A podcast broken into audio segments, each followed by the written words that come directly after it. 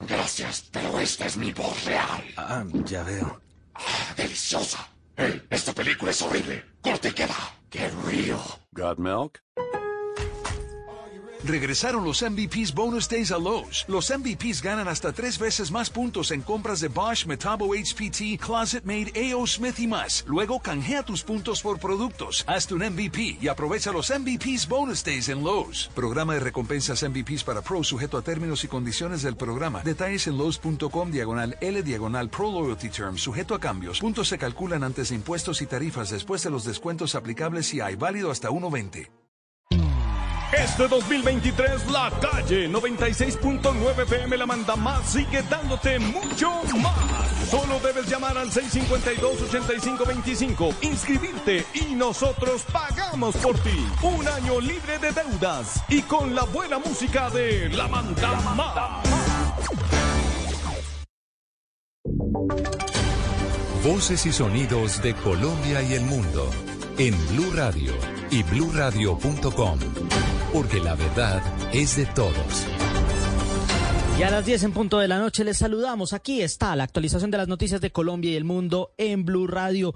Y mucha atención porque el presidente Gustavo Petro respondió a su homólogo de Guatemala, Alejandro Yamatei, a quien le, quien le había pedido en el día de hoy cordura frente a la situación del ministro de Defensa Iván Velázquez. Señaló en su cuenta de Twitter el presidente colombiano, abro comillas, cordura en política significa luchar contra la corrupción. Quienes permiten que la mafia se apodere del Estado solo conducen a la sociedad y al genocidio. La historia de Guatemala y Colombia están llenas de genocidios por entregar el Estado a las mafias. Cierro comillas. Y tras más de ocho horas de protestas por parte de conductores y transportadores que se oponían al exagerado incremento en la tarifa del peaje del túnel de Occidente, en Antioquia el gobierno y Devimar, el concesionario, llegaron a un acuerdo para congelar la tarifa, lo que permitió recuperar la movilidad hacia el occidente y Urabá antioqueño. Julián Vázquez. Pasadas las 8 de la noche de este martes, en la vía que conduce al occidente y Urabá antioqueño, sonaron las bocinas de los camiones y los pitos de los vehículos que por más de ocho horas detuvieron su tránsito ante los bloqueos que generaron algunos transportadores en protesta por el incremento de 8.300 pesos en la tarifa del peaje del túnel de occidente, que recordemos es administrado por la ANI y por ende debía acogerse al decreto 050 del 2023. Sin embargo, tras una reunión entre Devimar y el gobierno, se acordó regresar a la tarifa de 2022, que es de 18.600 pesos, lo que según César Augusto Montero, líder transportador, permitió levantar los bloqueos. Se logró lo que queríamos, sin necesidad de vandalismo, sin necesidad de agredir a nadie. A esta hora, los seis ejes viales del departamento de Antioquia operan con normalidad. Y la reforma a la salud que alista el gobierno de Gustavo Petro ya tiene oposición y es del mismo gobierno. Se trata de Alejandro Gaviria, actual ministro de Educación, quien notificó su posición y cuestionó esta iniciativa. María Camila Roa, ¿de qué se trata y cómo es la historia? Se trata del ministro Alejandro Gaviria, actual ministro de Educación, quien ya notificó su posición sobre la reforma a la salud durante un consejo de ministros que encabezó el presidente Petro. Blue Radio pudo establecer que en ese consejo Gaviria, quien fue ministro de Salud en el gobierno del entonces presidente Juan Manuel Santos, aseguró que cuando la reforma sea presentada públicamente, él también públicamente va a cuestionarla y a declararse en contra de puntos que considera perjudiciales para el desarrollo del sistema de salud del país, que él conoce muy bien. Uno de ellos es la eliminación de la CPS. De hecho, el ministro Gaviria dijo que si bien el sistema de salud en Colombia tiene problemas que hay que corregir, no se puede destruir sin haber construido. Hablamos con el ministro Gaviria y nos dijo lo siguiente, que en ese Consejo de Ministros donde habló de la reforma, aseguró que la peor forma de traición es la traición a uno mismo y voy a decir lo que pienso. Así que muchos dentro del Ejecutivo ya pronostican que se viene una crisis entre dos pesos pesados del gabinete el ministro de Educación y la ministra de Salud. María Camila Roa, Blue Radio. Gracias, María Camila. Y un histórico fallo contra la Nación y la Fiscalía. El Tribunal Superior de Bogotá ordenó al Estado pagar más de 400 millones de pesos a la actriz Carolina Sabino. Kenneth Torres.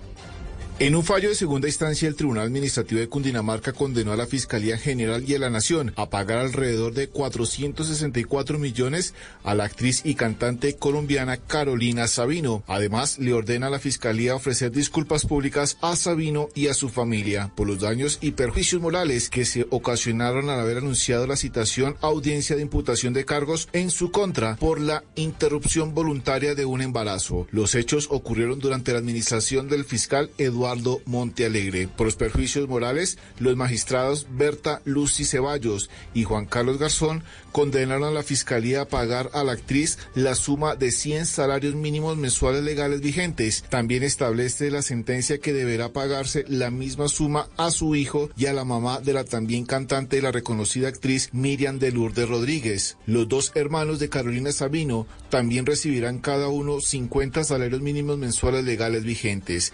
El alto tribunal tribunal también le pide a la Fiscalía que garantice que no se siga circulando la historia clínica de la actriz, pues sigue siendo revictimizada. Y la Unidad Administrativa Especial de Servicios Públicos UAES solicitó a la Fiscalía General de la Nación medidas urgentes en el caso de los cementerios distritales. Afirman que habían instaurado denuncias desde el pasado mes de noviembre. Julián Peña.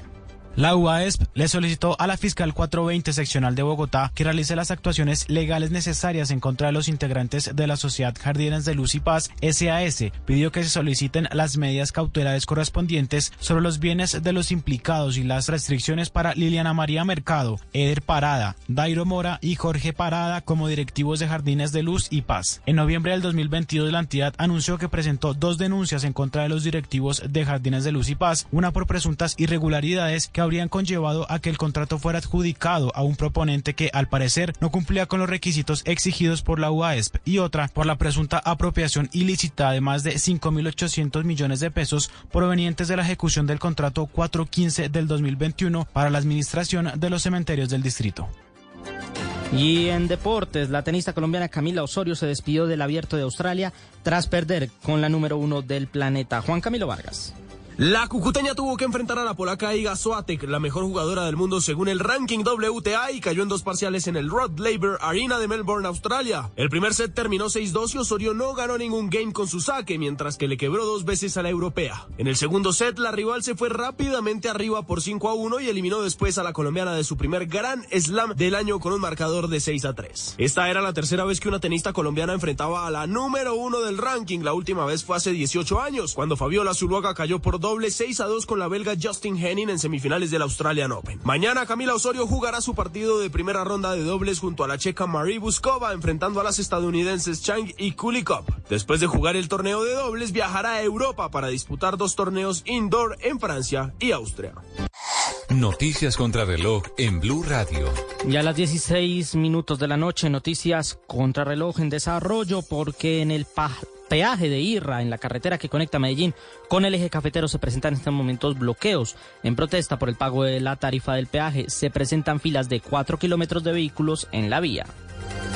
La cifra, los 400 mil galones de gasolina y diésel con los que están cargando en estos momentos los transportadores que se desplazaron hasta Neiva, son 41 vehículos que se movilizan hacia Pasto.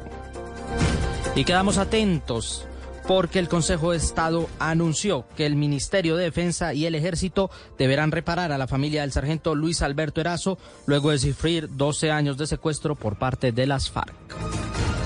Recuerde que la ampliación de estas y otras noticias las pueden encontrar en blueradio.com, en nuestras redes sociales, arroba Blue.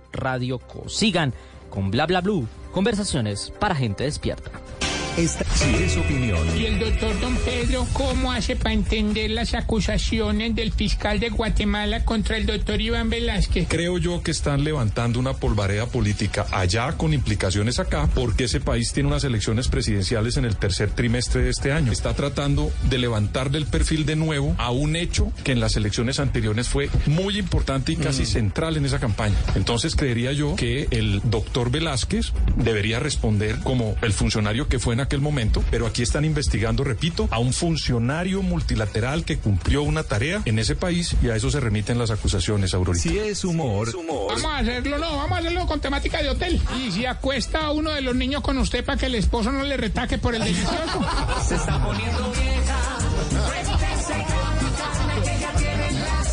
Voz Populi, de lunes a viernes desde las 4 de la tarde. Si es opinión y humor, está en Blue Radio, la alternativa.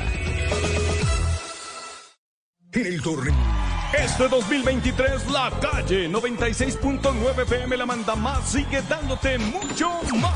Solo debes llamar al 652-8525, inscribirte y nosotros pagamos por ti. Un año libre de deudas y con la buena música de La Manda Más. Esta es Blue Radio. En Bogotá, 89.9 FM. En Medellín, 97.9 FM. En Cali, 91.5 FM. En Barranquilla, 100.1 FM. En Bucaramanga, 960 AM. En Pereira y el norte del Valle, 89.2 FM. En Tunja, 103.1 FM. En Villavicencio, 96.3 FM. En Armenia, 89.2 FM. En norte de Santander, 97.7 FM. En Neiva, 103.1 FM. Y en Córdoba, 96.0 FM. También en bluradio.com.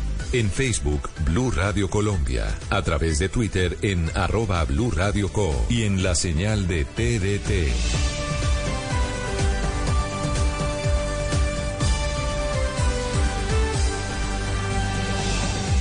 Radio, la alternativa. Hoy en... Regresaron los MVPs Bonus Days a Lowe's. Los MVPs ganan hasta tres veces más puntos en compras de Bosch, Metabo HPT, Closet Made, AO Smith y más. Luego canjea tus puntos por productos. Hazte un MVP y aprovecha los MVPs Bonus Days en Lowe's. Programa de recompensas MVPs para Pro sujeto a términos y condiciones del programa. Detalles en Lowe's.com diagonal L diagonal Pro Loyalty Term sujeto a cambios. Puntos se calculan antes de impuestos y tarifas después de los descuentos aplicables si hay válido hasta 1.20. ¿Qué requiere para una buena conversación? Un buen tema, un buen ambiente, buenos interlocutores, preguntarles a los que saben y dejar que todos expresen su opinión. Cada noche encontraremos los ingredientes necesarios para las mejores conversaciones en Bla Bla Blue. La manera ideal de terminar el día y comenzar uno nuevo. Aquí comienza Bla Bla Blue. Conversaciones para gente despierta. En vivo, desde el estudio principal de Blue Radio, en Bogotá, Colombia. Aquí está Bla Bla Blue. Buenas noches. Muy buenas noches, muchísimas gracias. Bienvenidos. Bienvenidas a Bla Bla Blue. Claro que estamos en vivo, son las 10 de la noche, 12 minutos. Y si ustedes prefieren terminar este martes y empezar el miércoles con una buena sonrisa, buena música y eso sí, en medio de grandes conversaciones, se pueden quedar aquí con nosotros porque Bla Bla Blue siempre los estará acompañando de lunes a jueves, de 10 de la noche a 1 de la mañana. En la primera hora siempre les vamos a tener invitadazos de lujo. Mariel Sánchez ya está aquí, ya lo vamos a presentar.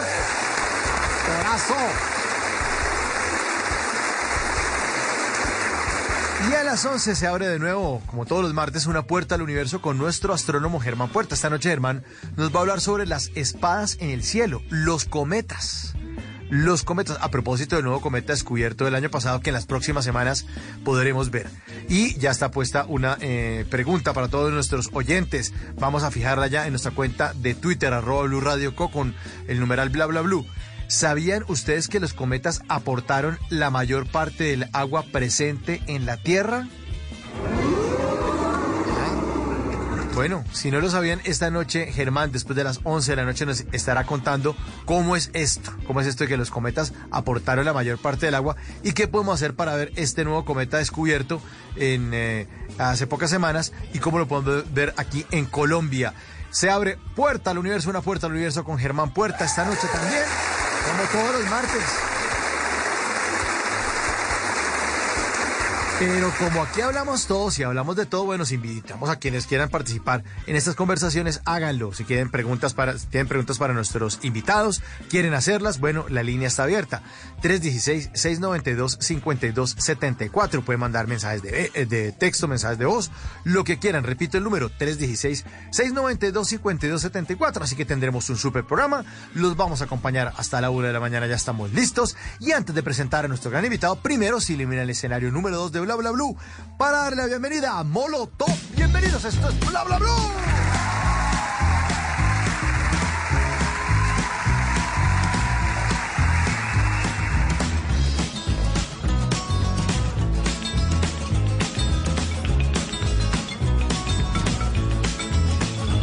La policía te está extorsionando, pero ellos viven de lo que tú estás pagando y si te tratan como un rey. Padre que te carga el problema de raíz. Cambiar al gobierno de nuestro país, a la gente que está en la burocracia, a esa gente que le gustan las migajas, yo por eso me quejo y me quejo. Porque aquí es donde vivo, yo ya no soy un pendejo que no guachas los puestos del gobierno. Hay personas que se están enriqueciendo. Gente que vive en la pobreza. Nadie hace nada porque nadie le interesa. La gente de arriba te detesta. Gente que quiere que caigan sus cabezas y le das más poder al poder. Más duro te van a venir a coger. Que fuimos potencia mundial. Somos pobres, nos manejan mal. Dame, dame, dame todo el power para que te demos en la madre. Me, give me, give me todo el poder. Dame, dame, dame, dame todo el power para que te demos en la madre. Give me, give me, give me todo el poder.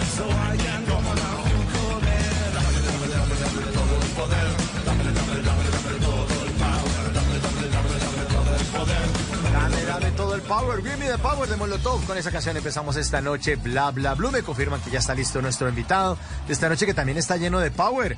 Lo que pasa es que no sabemos si cuando nació le querían poner, unos le querían poner Valentín y otros Ariel. Entonces tocó ponerle a Ariel, yo no sé. Aquí está Ariel Sánchez, bienvenido. Muy buenas noches. Bienvenido. Bla, bla, blue. Master. ¿Cómo vamos? ¿Ya me escuchan ahí? Hola, hola. Sí, señor. Hola, hola. ¿Qué Hola, ha pasado. Ariel? ¿Qué más, Mauro? La gente de Bla Bla Blue, la gente de Blue Radio, todos los que están ahí conectados. Qué buena canción, Mauro. La miradería, Buena, ¿no? Bueno. ¿Quién, más está por ahí? ¿Quién más está por ahí? Eh, no, el, el- el cómo sería, que a veces se nos mete aquí a bla, bla, blue. El cómo sería, el cómo sería. Ay, La ¿cómo miradería, ¿no? Eso. ¿Qué hace mi perro? Ah. Ay, ay, ay. Bueno, Ariel, ¿qué ha pasado, hermano? ¿En qué anda en la finca? ¿En dónde está usted en este momento?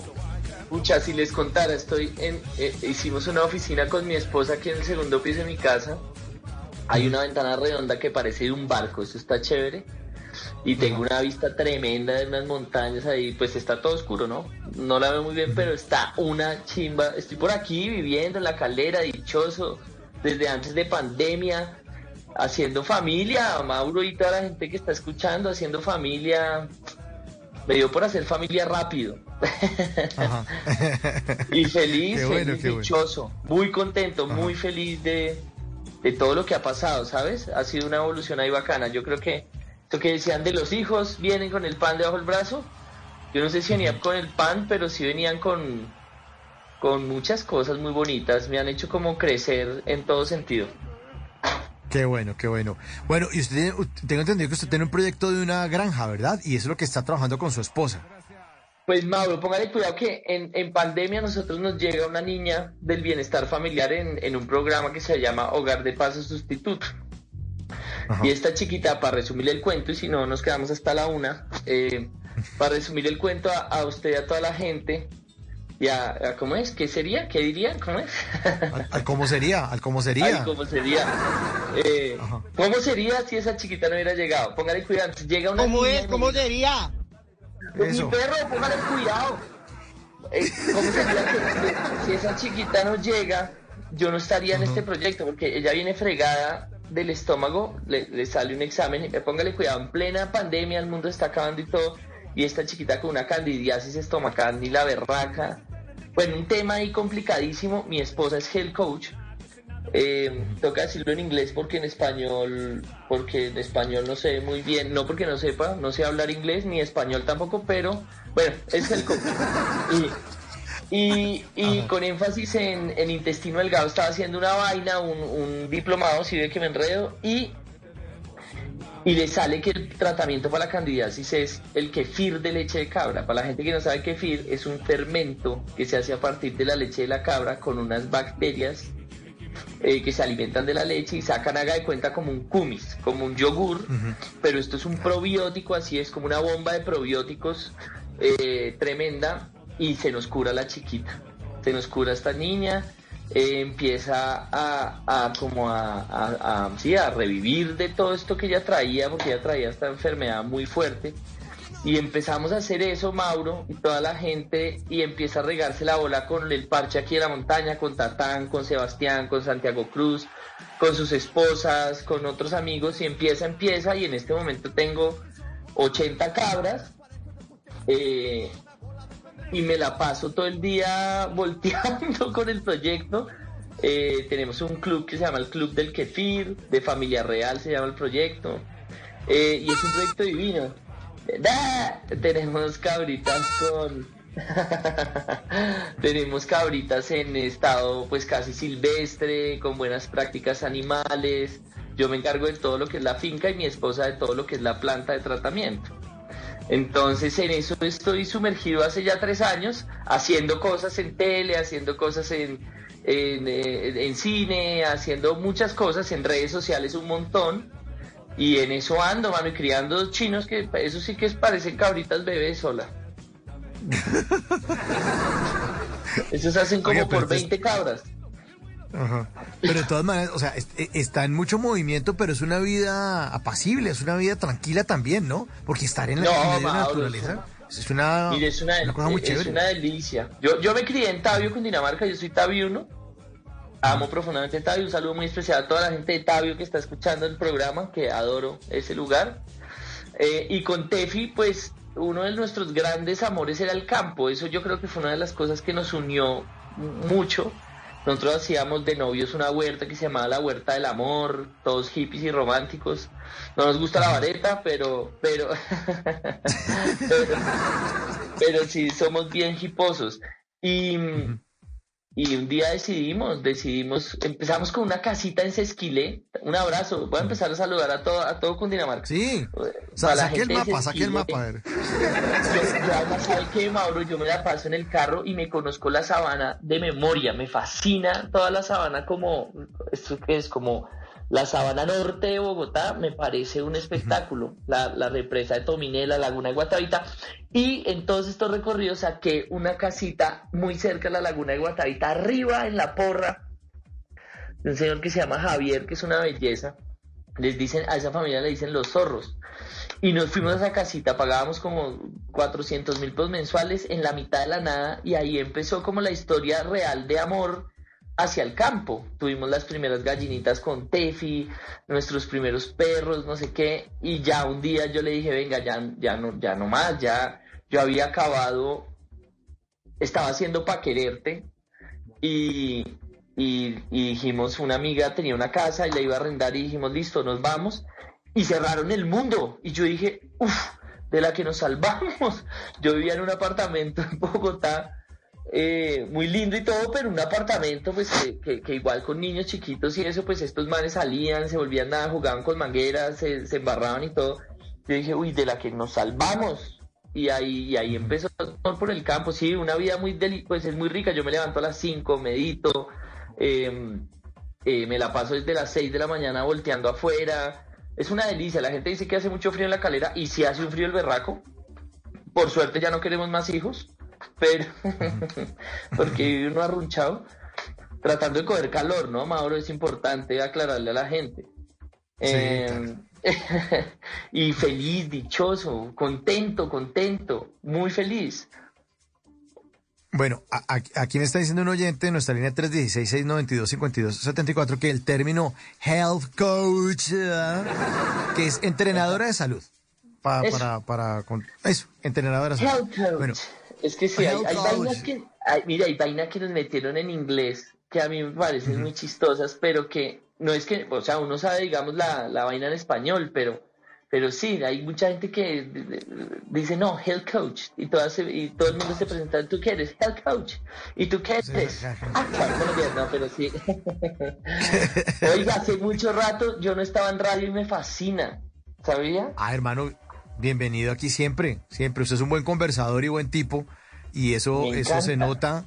eh, se, se nota cuando uno habla con usted. De hecho, aquí le están mandando más saludos en nuestra línea. Aquí llegan más mensajes a esta hora, 1024. Un saludo para el gran actor Bariel desde el College, eh, College Station, Texas. Soy César García Eso. y le recuerdo mucho por un saludo que nos hizo un instituto de inglés que teníamos en Pitalito Huila. Gran ser humano y profesional. Ahí lo están saludando desde Ay, qué Texas. Desde Texas.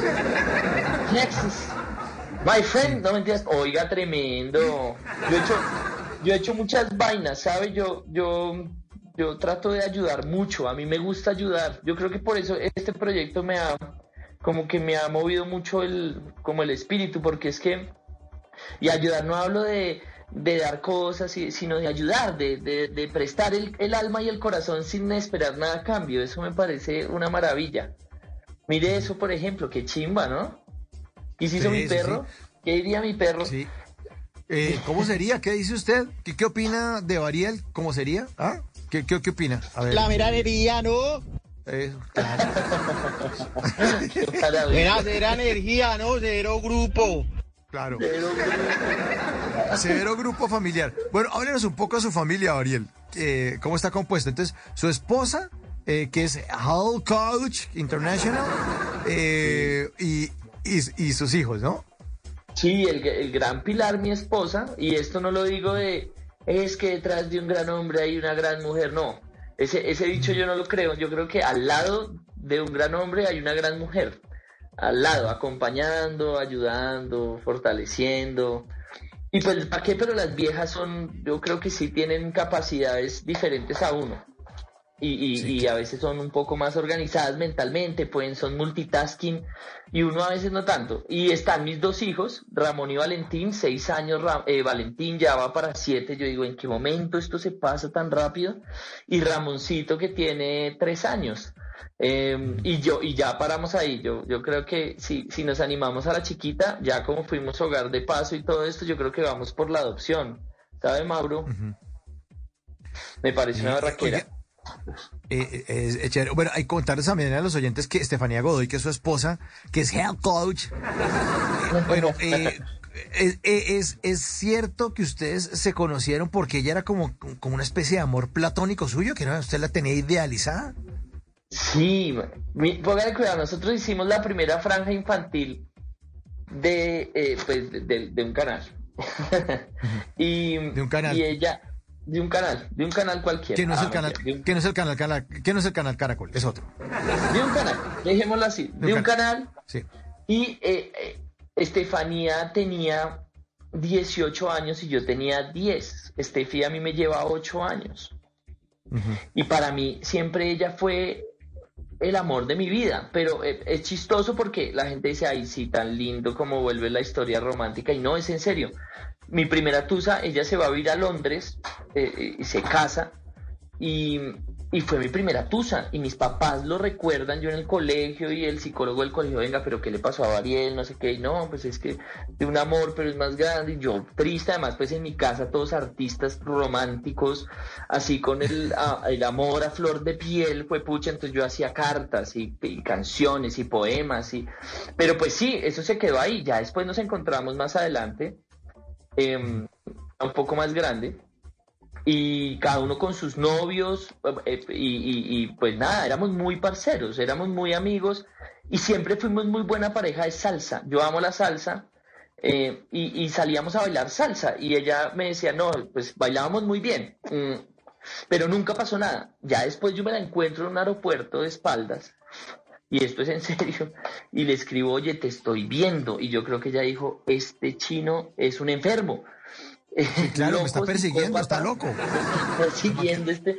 Yo iba a grabar una serie del canal Caracol, mira, ahí lo decimos, eh, Hermanitas Calle. Ah, y que además ha sido mi casa un montón de tiempo, el canal Caracol. He hecho muchas cosas. Y, y, y nos volteamos y ella había terminado con el novio y yo también estaba ahí como solo, no sé qué. Yo dije, bueno, le voy a echar los perros esta vez sí, a ver si me para bolas. Y cuando yo llegué a ese viaje, eh, nos vimos y desde ahí empezamos a salir. Y es muy loco porque yo a los tres meses me voy a vivir con ella y a los seis meses decidimos, un 15 de diciembre, ser papás. Y lo digo así porque a lo bien fue así. Fue así y, y, pues ha sido una historia muy linda con todos sus problemas, sus bemoles, sus vainas, sus conflictos, sus crisis. Eh, pero, pero pues estamos intentando ser familia. Yo creo que últimamente la gente como que como que lo sé. Primero los chinos no quieren tener hijos, ya nadie quiere tener hijos. Mis conocidos primos chiquitos y eso, y dijo, uy no, qué pereza. Y pues todo bien, no pasa nada. pero pues ninguno quiere tener. Y la familia también, yo creo que, que como que el, eh, el divorcio se ha vuelto, y, voy a poner ese tema aquí, pues se ha vuelto como algo muy, ya como muy todo bien. Y yo digo, pues si usted no puede estar con la persona, pues no puede estar definitivamente si le está haciendo daño a sus hijos y todo. Pero si puede echarle un poquito de, de, de, de desmedito y de, y de camellarle un poquito, pues hágale. Y en esas andamos aquí con Tefi y estamos en un muy buen momento, estamos muy felices, la verdad. Qué bueno, qué si maravilla. No, si no se lo diría, Mauro, si no le digo, no, estamos pero agarrados de las mechas y pues pucha, esto no le doy, no le doy más. Y, y casi, pero no.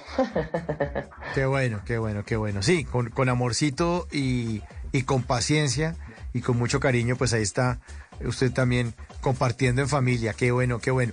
Oiga, eh, me, me impacta mucho la forma de ser suya porque eh, yo no tuve la oportunidad de verlo cuando usted salió al aire en vivo. Bueno, no estaban en vivo, estaba grabado eh, Masterchef, pero lo vi cuando en Netflix, creo que lo pusieron, o en Prime. Y vi la temporada en la que usted participó. Y yo lo veía a usted, yo, yo decía, este man podría ser amigo mío, pero el parcerazo. Y usted se hizo amigo de, de, de, ay, se me olvidó el nombre este del costeño. ¿De Susano? De más. De Susano. De Susano José. De, de Susano José. Y yo decía, pero es que como, pero es que es, o sea, es muy fácil ser amigo de Bariel. O sea, qué bacán, en serio. En serio, Pues este yo- man podría ser, pero el parcerazo mío, o sea, qué bacano este tipo, o sea, qué chévere Yo- tener yo- un amigo como usted, en serio, se lo digo Yo- aquí al aire. Ay, Mauro, gracias. Yo, yo tengo una vaina y no es de ego, sino que yo, yo, yo trato lo que usted dice, de ser buena persona y de no juzgar a la gente. La gente entra muy prevenida a todas partes con la gente y uno detrás de, de, de los aspectos, de las caras, de las, pos- de las posturas de la gente, detrás de eso uno se encuentra gente maravillosa y pues yo trabajo también, pues yo llevo desde los ocho años actuando, digamos que a mí me fascina observar a la gente. Y pues yo no sé si se le va bacano o no, pero pues yo sí, yo, yo casi no tengo como riñas con nadie, yo casi no tengo como gente con la que me la lleve mal, y no es porque no me pase, seguro le caigo mal a mucha gente, pero ay, yo, yo como que eso lo dejo pasar y yo me concentro en la gente que me quiere, y eso sí, hay algo y es que entrego toda mi amistad, o sea, yo no me quedo en, en un poquito, y, y el otro día hablaba con Tatán, que se ha vuelto, pues es uno de mis grandes hermanos. Y él decía, es que yo no quiero más amigos. Y yo le decía a él, no es que uno va encontrando como sus hermanos de vida, pero yo Sí, sí no me sí, niego sí, esa oportunidad, yo no sé qué hay detrás de, de esa persona. Y a veces uno encuentra gente maravillosa e incondicional en el que uno menos cree, ¿no?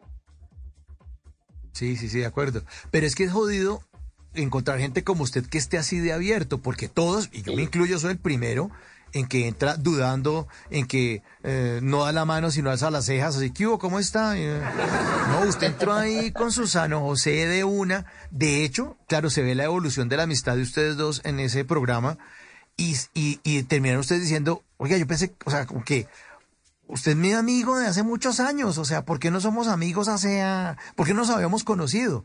Y eran un par de parceros cuando, cuando hacían la entrada al estudio, que entraban bailando, jodiendo, eh, no, no, no, qué maravilla, en serio, de amistad y chévere encontrarse no- gente como usted, se lo digo de nuevo aquí al Ay, aire. gracias, Mauro. Muy Yo, yo la pasé muy bien en Muy ese programa. chévere. Me acabo de ver con Peter Sí. Ah, Albeiro, con Alejandro. Me acabo de ver ahorita que estábamos de vacaciones. Y mire que eso es lindo. bueno. Digamos, nosotros nos dejamos de ver un año, dos años. Ahorita yo llevaba como dos años sin ir a Estados Unidos. Y nos vimos y fue como si nos hubiéramos dejado de ver cinco minutos, man. O sea, es una vaina. Yo digo, hay gente con la que uno conecta muy bien. A Matthew no Sí. lo veo hace, un- hace rato, hablamos, yo le escribo y tal. Matthew pues se fue para Panamá y bueno, él está haciendo todos sus temas. Pero, pero sí, yo, yo, uff, ese programa sí que me lo disfruté. Durísimo, durísimo, Mauro. Qué programa tan duro. Ahorita que estuvo Sebas, Tatán, Sí. él me preguntaba, venga, me invitaron a esto hoy. Yo le dije, pues vaya, es, es muy chévere, pero es duro, weón. Y es una prueba importante para la familia, para usted como persona. Usted se va a mostrar tal y como es y tiene dos Claro. opciones. O la gente lo va a querer o la gente lo va a odiar. Pero no deje de, pero no deje de ser usted. Y eso soy yo. O sea, se los juro que la gente dice, no, esa vaina está arreglada, eso no sé qué. Yo, yo, No. yo no sentí ninguna vaina arreglada, yo no sentí nada, yo fui yo y, y yo la pasé delicioso. Yo no me lo gané, pero yo, por ejemplo, me gané muchas cosas, me gané a aprender a cocinar un montón, a parceros, eh, pues Lega, Lega, Legarda, que pues que, que en paz descanse, parcero del alma también. O sea, me gané un montón de gente ahí que yo quiero mucho, la verdad. Ese programa es muy bonito, yo, yo lo quiero un montón. No lo repetiría, creo, pero lo, pero lo quiero un montón. Uy, no, es que eso es pero bravo. Sí, se notaba, se notaba porque cuando en muchos episodios arrancaban, bueno, yo me lo maratoneé además, porque arranqué y me metí una pega, me lo di el año pasado, no me acuerdo en qué época, y le di con toda. Y se notaba, por ejemplo, cuando arrancaban que estaban recién eh, levantados. O sea, que el llamado era muy temprano, que, que estaban. Y yo decía, uy, cocinar uno a las 7, 8 de la mañana, porque se le notaba en los ojos, se notaba en el pelo que se acababan de bañar. Y yo decía, uy, qué vaina tan dura. Que- y, y además Sí, por el vestuario. Se da uno cuenta que habían terminado la grabación de un plato, no sé qué, ta, ta, tan, pero estaban hablando de otro capítulo y seguían con la misma ropa. O sea que era la grabación el mismo día. Yo decía, uy, no, yo no le cocino tres, cuatro platos el mismo día. Nosotros, nosotros al final cocinábamos tres, cuatro veces. Era un voleo, un voleo muy bravo. Que ahí es donde el cuerpo y la mente entran en colapso, ¿no? Y ahí es donde la gente que, digamos que como que, que tiene un temperamento, yo soy muy tranquilo, Mauro, yo soy re tranqui, a mí no me gusta pelear, no me gusta chimbear, no me gusta nada, eh, pues se colapsa y ahí es donde se, se empiezan a pelear, se, se calientan por cualquier cosa. Ese, ese programa es, es duro y es lindo a la vez, y es muy chévere y además lo reta uno muy, muy teso, porque ya usted cocinar, ya si usted está cocinando cuatro veces porque ya está entre los 10 finalistas. Y es cocine cuatro veces alta cocina, y con retos, y con tiempo. Entonces es como, es como uy, pucha, yo, yo a veces yo ya no sabía qué hacer. Yo decía, no, ya no sé qué hacer, qué más me invento. ya hice todos los tipos de buñuelos, de arroces, de carnes, de ya qué hago. Uy, fue pucha, muy bravo. Muy bravo. ¿Y, ¿Pero sabía cocinar antes o, o lo cogieron así en, eh, de cero? No, mire, ¿tengo tiempito de contar la historia? Sí, ¿o no? Claro, hágale. El programa se acaba de todas maneras a la una de la mañana, entonces. Yo estaba, yo acababa de terminar una, una serie y, ah, pues yo acabo de terminar Loquito por ti. Sí, Loquito por ti. Yo estaba paseando en Barichara con mi esposa y el niño, ahí todavía no estaba Ramón, y me llama mi manager. Bari, que te vas para Masterchef. Y yo, uy, no, espere, espere un segundo. ¿Cómo así? Pa' Master-?" Además, Loquito por ti fue rudísimo.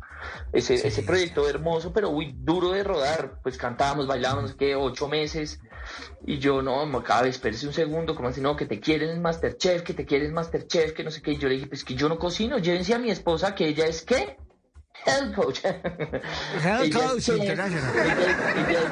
y es pastelera y es de todo. Y Tefi me hacía, me hacía por detrás, no, no, no, no, no. Entonces yo, no, sí, llévensela a ella. Y me dice, no, no, no, Bari, que quieren que usted. Yo le dije, cabe, pero es que yo no sé, as- o sea, yo si acaso me hago un huevo frito con arepa en la mañana. Me dijo, vaya que eso allá usted la va sorteando. Pues fue pucha, yo llegué. Primero estaba, yo venía reventado de, de loquito. Y segundo entro y a lo bien yo sabía, yo hice mi primer arroz en Masterchef con Piteiro. Entonces, en mi vida, y no era porque fuera vago, era porque en mi casa todos cocinaban, entonces yo no me metía a la cocina porque ¿para qué me meto a, a embarrarla? De, pues que cocinen los que saben cocinar. Y empieza ese chicharrón y yo dije, no, aquí nos ayudan un poquito, ¿nos ayudan? No, no nos ayudaron en nada. Entonces a mí me tocaba llegar a la casa con un bebé chiquito, a medio ojear los libros de cocina de Tefi, a medio, menos mal tengo buena memoria, me memorizaba ahí como vainas, y al otro día hágale otra vez a la guerra. Pero lo que sí es verdad, y yo tuve muchas veces el delantal negro, y eso es una ventaja tremenda porque yo cociné muchísimo. Los que no tienen, los que casi no tienen delantal, pues se la pasan en el balcón, los que son talentosos. Pero si usted es pilo, porque igual es una competencia, cuando yo tenía el delantal, uno como que, como, o sea, yo cociné más que todos porque al comienzo era muy, muy malo, muy bruto, entonces, entonces me la pasaba con ese delantal y ya después yo cogí la dinámica y, uy, fue pucha, se vuelve, hicimos un equipo ahí muy, muy, muy cerdo, lo que era Susano, eh, Murillo, Peter, Tuti, eh, fue pucha, cuando nos uníamos eso era, eso, eso era un voleo. Daba tuti, daba tuto. Sí, sí, sí. sí, sí, sí. Qué buen, qué buen combo ese, qué buen combo ese, sí, maravilloso. Sí. Estuvo muy, muy, muy, muy, muy chévere.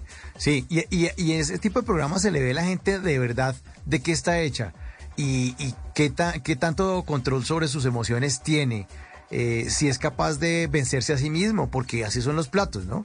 Sirven un plato bueno y el otro tiene que ser mejor, ¿no? O lo que le dicen los, los jurados, los chefs, que le dicen, oye, está- este, lo que decía Subiría, oye, está tocando la misma nota, yin, yin, yin, yin. Entonces tenían que cambiar de plato.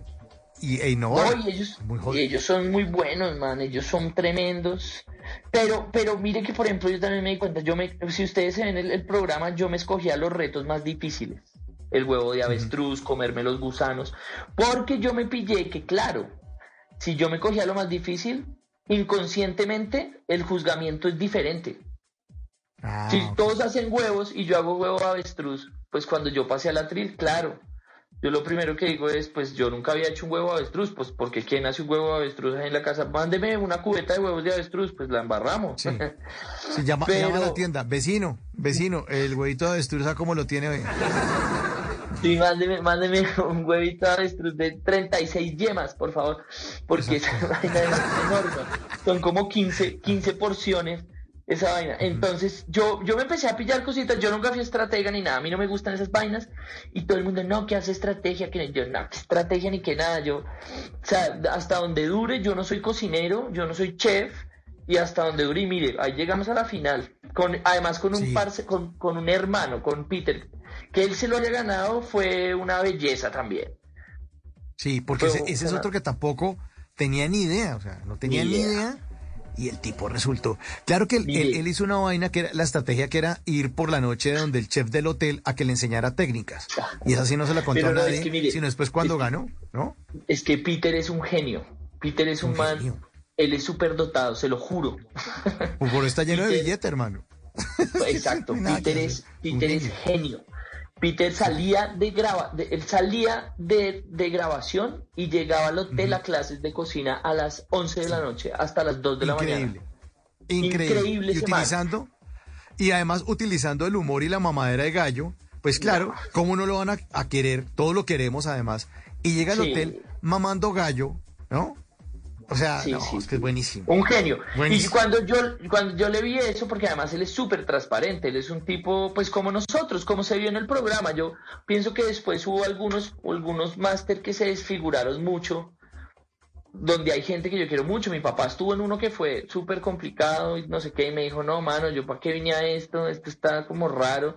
Y yo le dije, viejo, es que yo viví otra vaina. Y a toda la gente que me llama ahorita, que les tengo primicia ahí, por ahí van a hacer otro máster.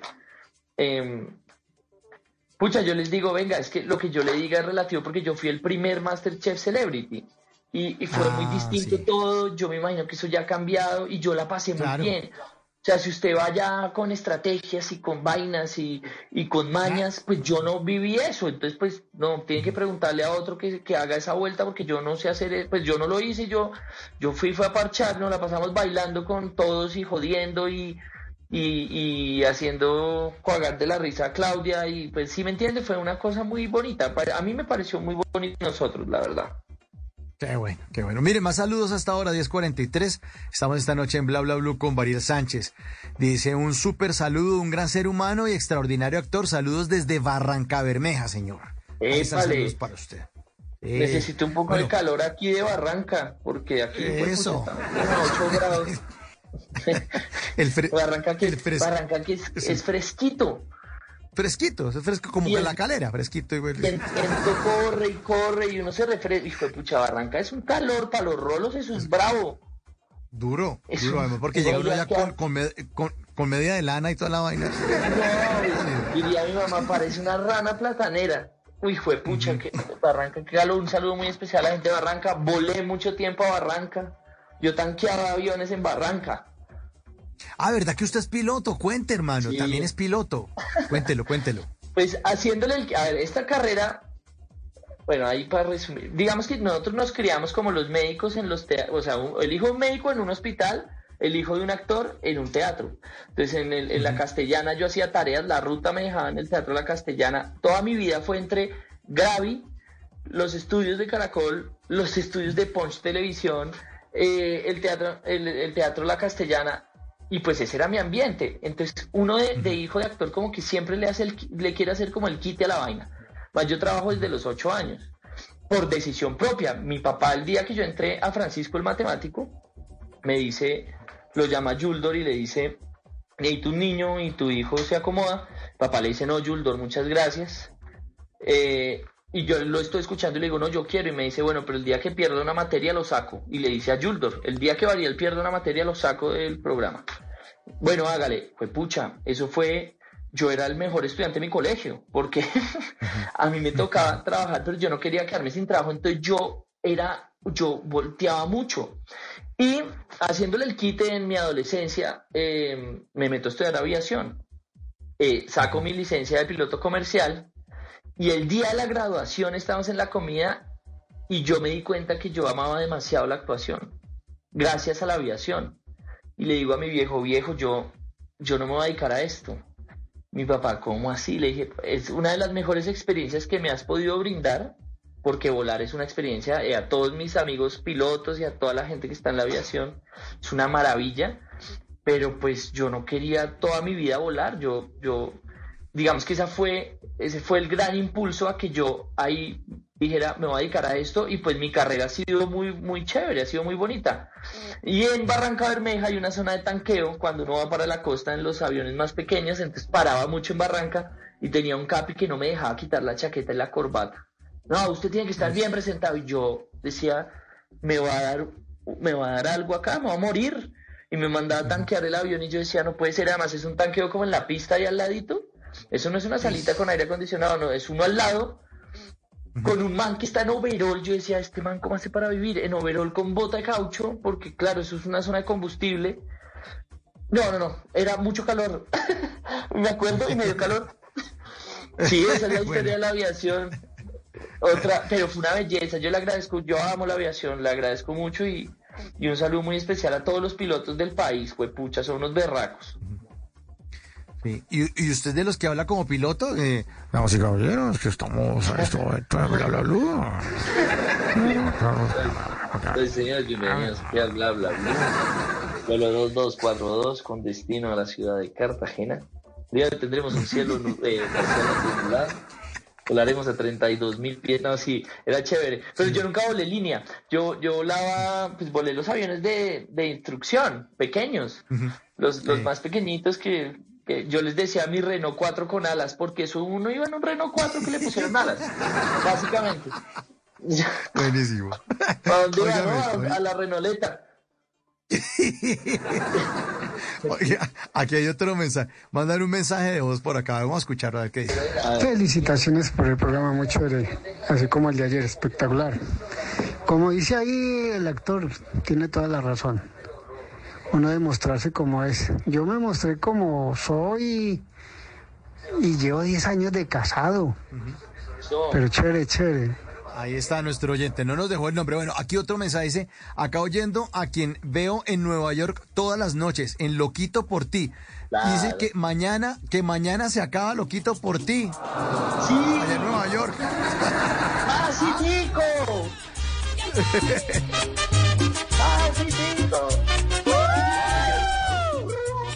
Lo veíamos a usted echando paso, pero de lo lindo, ¿no? Qué buen proyecto ese, ¿no? Uy, fue pucha, cuando Agua a mí me dice, yo duré en ese casting un mes y medio haciendo ese casting. Eh, y cuando Dago me dice ahí en el corredor, me dice, listo, chino, ahora sí, a bailar, a cantar y a actuar. Uf, fue pucha, fue una... Ese proyecto fue una belleza. Duro, berraco, pues, pues berraco porque había muchos biemoles que la gente no ve. Nosotros ensayábamos las canciones después de grabación y los bailes después de grabación. Había un coreógrafo, había un director musical y todas las canciones de Loquito, excepto Carla que no, no tocó la guacharaca en vivo, todo es tocado en vivo que eso yo no sé por qué, digamos como que no, el ego, ¿no? El ego de uno, pues pucha, yo quiero que eso se vea más, pero, pero, pero uy, qué proyecto tan lindo. Ahorita que estaba en Miami me di cuenta que lo estaban presentando y me dio mucha nostalgia y puse a mis hijos a verme porque ellos no me habían visto, ellos estaban chiquitos. Y ellos no, como que no entendían, pero y tú ahí con ese bigotote y cantando y no sé qué, y les encantó la, la serie. La, me pareció una chimba ese proyecto, una belleza. Un saludo para la gente de Nueva York y para toda la gente de Medellín, para toda la familia del Loco Quintero, que los quiero un montón.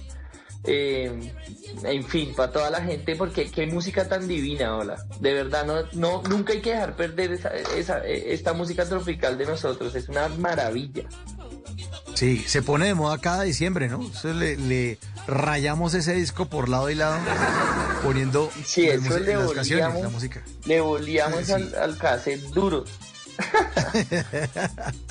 Otro saludo, otro saludo dice, ja, ja, ja, así dice, pues así, ja, ja, ja. Yo le- Eh, dice tan bello, atentamente Maristela eh, Páez, saludos también a su papá, Julio Sánchez Cócaro, Ah, con todo el calor de Barranca Bermeja, la hija del sol. La está saludando María Estela. Qué delicia Barranca Bermeja. Y además, el, usted sabe que allá eh, es famoso por las hamburguesas de búfalo. ¿Así? No sé, Sí. no las he probado. Hay, unos, hay un sitio allá, es que yo no me acuerdo, pero es famoso por el- la carne de búfalo y usted no sabe la hamburguesa que yo me eché allá de búfalo. Un saludo especial y para mi viejo si está escuchando por ahí. Mi papá echa harto radio, mi papá escucha mucho radio, que me encanta. Aquí estuvo. Y, y Aquí, Sí. aquí estuvo el año pasado. qué belleza, les inculca a los chinos el radio y todo, que es que el radio no se puede perder. Yo tengo radio de pilas aquí en la casa y, lo- y le echo la prendida. Y en las cabras hay otro radio, a mí me parece una belleza la radio. Sí, la radio, la radio tiene un encanto chévere. Tiene un encanto chévere. De, Sí. de- de este tipo de conversaciones que, que estamos teniendo eh, esta noche. Bueno, ahí está, Loquito por ti, sí, gran personaje. Camilo Arango se Sí. llamaba el, el- el personaje Camilo suyo. Arango. Pero me acuerdo también de, de- del personaje que usted hizo en la, en la Niña, esa serie de 2016. eh, un personaje que se llama Víctor Manjarres. Y además le trajo premios eh, TV y novelas India Catalina, un premio Pro Awards. Pero, o sea, fue un gran reto y gran personaje, ¿no? Pues pucha, mire, eso fue con Rodrigo Triana Mauro. Eh, llegamos, está Ana María Estupiñán, que yo la conozco, nos conocemos desde muy chiquitos porque ella grababa eh, una serie de vallenato con mi papá, eh, ay, que era de Caracol, ¿cómo se llamaba? Tenía el nombre de una canción, se me olvidó. Bueno, Ya, y ya, ya la yo ves. Eh, ay, bueno, y yo me y me encuentro con Ana, no sé qué, y con Rodrigo Triana. Es la primera vez que yo trabajo con Rodrigo, que después se vuelve mi gran papá en la tele, mi gran Oye, bonita. director que me. Oye, bonita, exacto. Mm. Que fue una belleza también de, de novela. Y ahí nos conocimos, no sé qué. Yo arranco el personaje y Rodrigo me dice, no, hágalo medio boyaco, pero que no sea muy boyaco. Y ese man me cambia esa vaina arrancando serie. Entonces, si uno ve la primera escena que es como en la plaza, yo estoy más perdido que la mamá del chavo. Yo decía, no puede ser, hermano. Esto, yo en qué me metí y mire, y empezamos a trabajar. Rodrigo me mete una apretada de las de verdad. Que yo al comienzo yo llegaba a la casa y le decía a Tefi, pucha, yo no quiero este señor, este señor, me, me- no lo quiero porque me exigía mucho.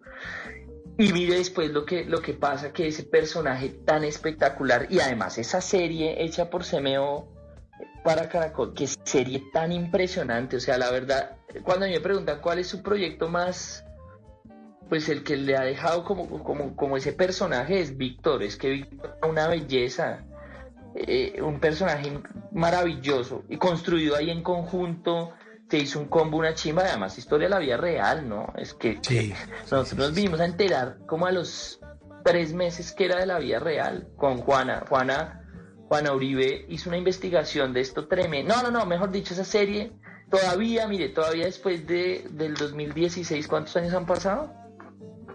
Casi Seis. siete años, seis años. Casi siete este Y a año. mí, Sí, y a año mí la gente me escribe de todas partes por la niña y pues fue la que me puso a mí como realmente en la punta de la carrera, lo que usted dice, pues los premios, más allá de ganarse el premio, era como el reconocimiento a ese trabajo y ya la gente como que dejó de ver a Dariel como el niño, el niño actor, sino ya como, pucha, este man está, está actuando y está trabajando los personajes y lo está haciendo, pues lo está haciendo medianamente bien.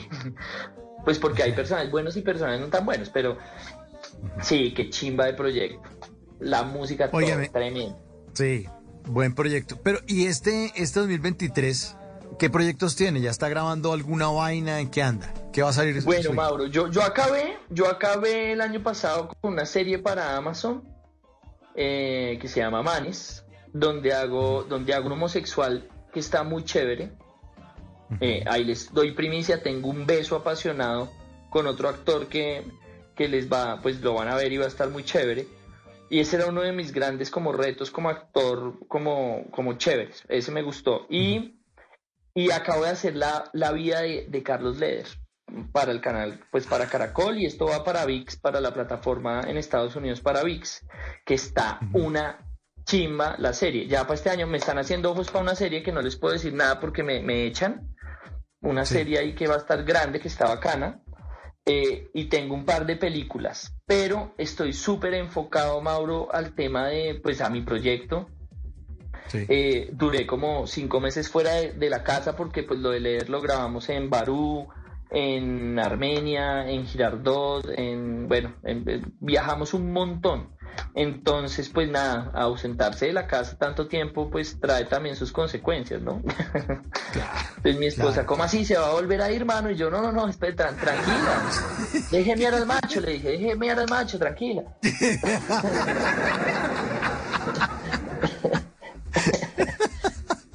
pucha. Casi me sacan un ojo, me dijo, pues será el puerto de Colombia por una mentira. Ella no es tan brava, pero sí me dijo, no, un momentico, no se me vaya tan rápido, un segundo. Uh -huh. Sí, ten, Mauro, tenemos muchas, ca muchas cabras que atender, no se vaya todavía. 80 cabras. Una vez me dijo Santiago Cruz, bebe, bebe aquí en la finca, y me dice, a usted nunca le gusta estar tranquilo, ¿no? sí, le digo, porque claro, con 80 cabras, con 40 gallinas, perros, gatos, bebés, la niña hogar de paso, y, me, y él me decía, no, weón, usted no le gusta ni cinco estar tranquilo. Y sí, la verdad, yo soy muy inquieto, a mí no me gusta estar como quieto. Tiene, tiene, tiene buena energía. ¿De dónde saca tanta energía, Mariel? No, yo no sé, desde chiquito, si estuvo con mi papá le debió contar que yo era, yo era una, yo era una ladilla, yo era, yo era bien inquieto, yo era cansón, mano. Yo ahorita que, por ejemplo, mis hijos a veces me sacan, me sacan de quicio, como a todos los papás cuando empiezan a, fregar mucho, yo solo me acuerdo y digo, y yo, yo las voy a pagar todas las que hice, pucha. Y el otro día mi papá estaba sentado en la sala y yo estaba re, pues regañando a Valentín, pues corrigiendo, como, hey hijo, ya deja de brincar en el sofá, porfa, quieto. Y lo veo en una esquinita, mi viejo, cagado de la risa. Y yo, claro. ¿tú, por qué, ¿tú de qué te ríes? Y me dice, igualitos. Y yo, no me jodas, no me digas. Sí, claro. El viejo claro. disfrutándose que el otro me estuviera haciendo la, la, la charla imposible, porque es que hay charlas que son imposibles. Uh -huh.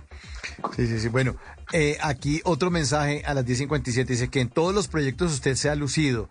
Porfa, pregúntale ah. si también hace dulces cortados con la leche de cabra. Ah, la, la famosa, en México le dicen pajeta. En la México hay una, una delicia. Y esa vaina en México, yo estoy ahorita en México visitando unos, unos criados de cabras, juepucha. Uh -huh.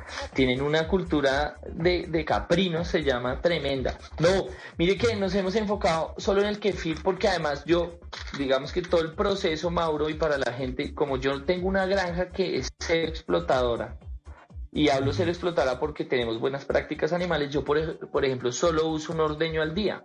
Y yo tengo a bebés con mamás, yo no desteto yo nunca desteto.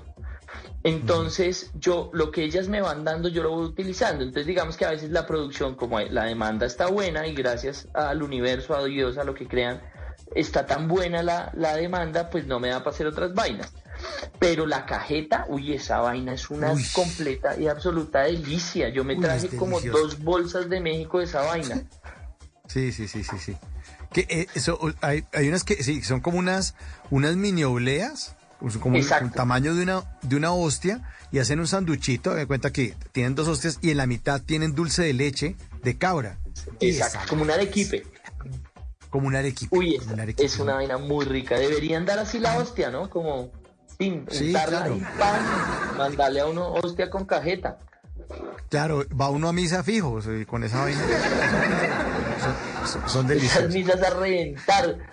Y, sí. Pero ¿por qué no? Es que este, este padre unta la, unta la hostia en, en cajeta. En cajeta, exactamente. bueno, mi querido Ariel, pues le quiero agradecer muchísimo en nombre de los oyentes de Bla Bla Blue. Ya se acabó. De su tiempo. Ah, sí. Tenemos que ir ahorita a voces y sonidos y ahorita más tardecito se sigue conectado. Si usted es un hombre de radio, pues lo invito a que abra una puerta al universo porque vamos a estar con Germán Puerta esta noche. Nos va a estar hablando acerca de los cometas. Va a estar muy, muy, muy, muy chévere. Así que Yo puede no sabía lo del agua. conectado. Me pareció Sí, una ¿qué tal? maravilla. ¿Qué tal el dato? Es que eh, la mayor parte de- del agua en el planeta depende de los cometas. Vamos a ver por qué y les voy a contar cómo vamos a poder ver el cometa ese que descubrieron el año pasado, Puerta al Universo con Germán Puerta. Así que variele oyentes conectados porque vamos ahorita después de voces y sonidos con eh, nuestro queridísimo astrónomo Germán Puerta. Mi querido Ariel, le mando un gran abrazo. Ha sido un de- verdadero placer hablar con usted esta noche. Eh, bienvenido siempre, hermano, cuando usted es parchado. Simplemente se conecta y hacemos radio aquí en vivo hasta la una de la mañana. Me pasa si quiere una cabra, la entrevistamos. Lo que quiera, hermano. Yo soy re nítido, salimos, comemos pollito, caldo de ministro, lo que, lo que se le antoje. Exactamente. Eh, eh, Mauro, no, gracias. Gente de bla bla blue, qué pena, yo hablo, yo hablo como una lora mojada. Discúlpenme, todo lo bueno, todo lo malo. Gracias por invitarme, me encanta. Cuantas veces me quieras invitar, Mauro, y a toda la gente, y si quieren escuchar historias y vainas, eh, ahí estoy. Les mando un abrazo muy grande y bueno, que sigan conectados ahí. Yo sí voy a escuchar lo de los cometas. Mañana no me levanto, pero escucho lo de los cometas. Variel Sánchez esta noche en Bla Bla Bla.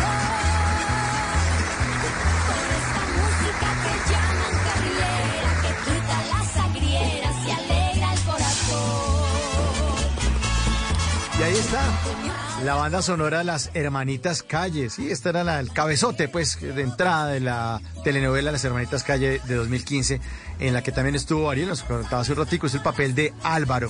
Ahí está entonces sonando en Bla Bla Blue. Ya está listo Miguel Garzón con voces y sonidos. Nos va a hacer una actualización de las noticias más importantes de Colombia del mundo. Pero al regreso, por favor, todos se ponen sus cascos, se, abrota- se abrochan los cinturones, porque se abre una puerta al universo. Vamos a hacer un viaje fantástico de mano de nuestro astrónomo Germán Puerta. Esto es Bla Bla. Ya regresamos.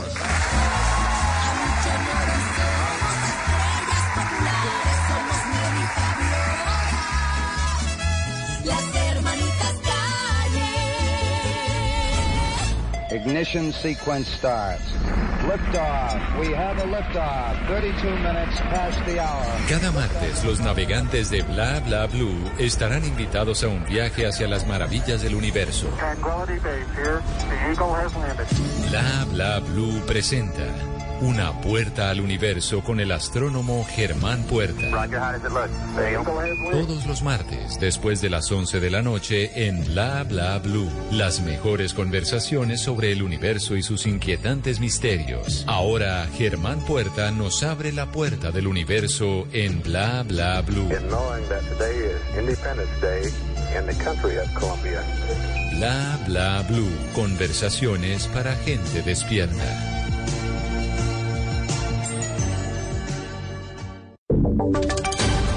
Voces y sonidos de Colombia y el mundo en Blue Radio y bluradio.com, porque la verdad es de todos.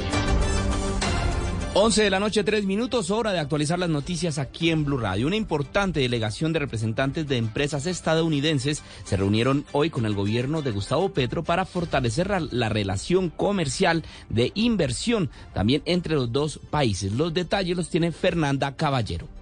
Representantes de empresas de los Estados Unidos de los sectores de salud, energía, farmacéutica, defensa, productos de consumo, tecnología y transporte se reunieron en la Casa de Nariño con el Gobierno Nacional para afianzar la relación comercial entre los dos países. En esta reunión que fue dirigida por Juan Fernández, consejero presidencial para asuntos empresariales, se estableció como objetivo explorar nuevas líneas de inversión directas y fortalecer el comercio bilateral, además de manifestar su apoyo a los planes del gobierno Petro, entre los que se encuentran la paz total y la lucha contra la crisis climática. En esta reunión también estuvo Nicolás Lloreda, consultor de empresas americanas y miembro del US Colombia Business Partnership, quien expresó que espera que crezcan más los vínculos comerciales y de inversión entre Estados Unidos y Colombia. También participó el director ejecutivo de US Colombia Business Partnership, William Burluck, quien dijo que hay un diálogo abierto en el que se encontraron con oportunidades y retos. Algunas de estas empresas ya tienen presencia en Colombia y han realizado inversiones por más de 8 mil millones de dólares.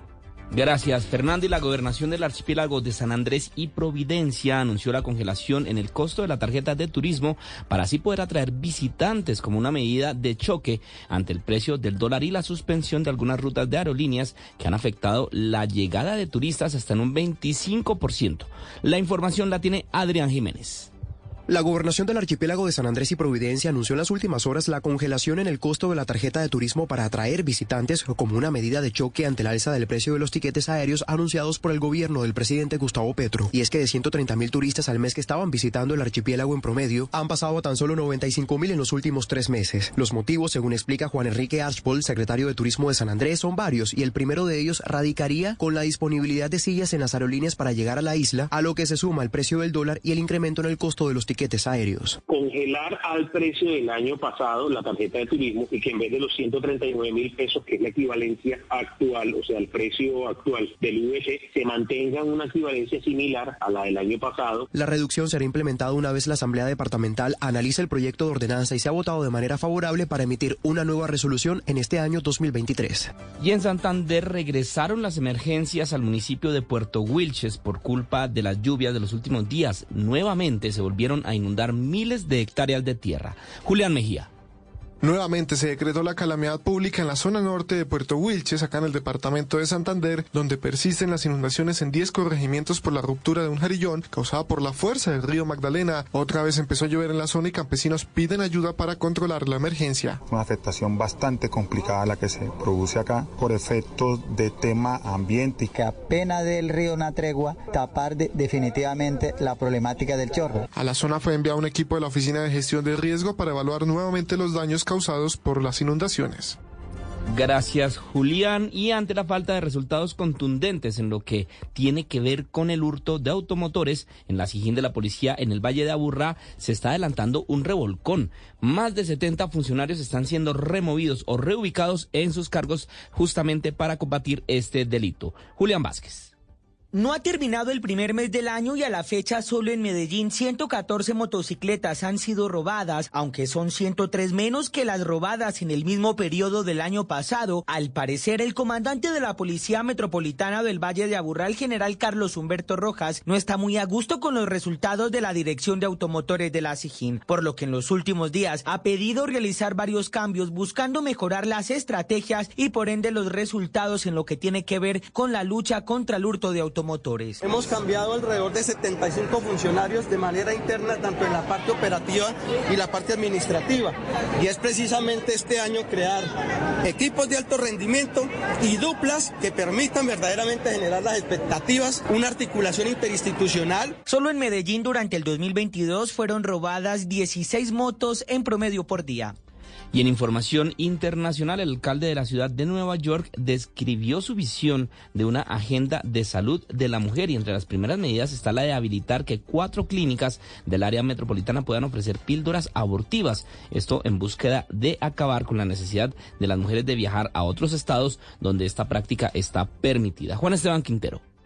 La ciudad de Nueva York comenzará desde este 18 de enero a ofrecer píldoras abortivas gratuitas, al principio en una clínica de salud sexual del Bronx y posteriormente en otros tres centros similares de gestión municipal, anunció hoy el alcalde Eric Adams. De esta forma, Nueva York subraya su vocación de ciudad refugio en un momento en que varios estados del país están restringiendo el derecho a la libre interrupción del embarazo, obligando así a muchas mujeres a viajar a abortar a estados más tolerantes. Con este anuncio, Eric Adams fue enfático en terminar con décadas de inequidad sistemática que han afectado negativamente la salud de las mujeres en los cinco condados. Abro comillas, hace mucho tiempo que deberíamos romper tabúes y convertir a la ciudad de Nueva York en un modelo para el futuro de la atención médica de la mujer. Cierro comillas. Las clínicas tienen la particularidad de que no exigen a los pacientes un seguro médico, con lo que son de mucho más fácil acceso para mujeres de bajos recursos no cubiertas por un seguro. Alrededor de 10.000 píldoras anuales podrían entregar estos centros de salud.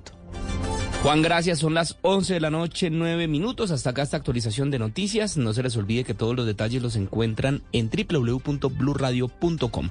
Continúen con Mauricio Quintero y bla bla blue. En un mundo donde él hará que tu peor pesadilla se haga real. Siente miedo real, como nunca antes. Creo que sí lo he sentido antes. ¿Qué? Dije como nunca antes.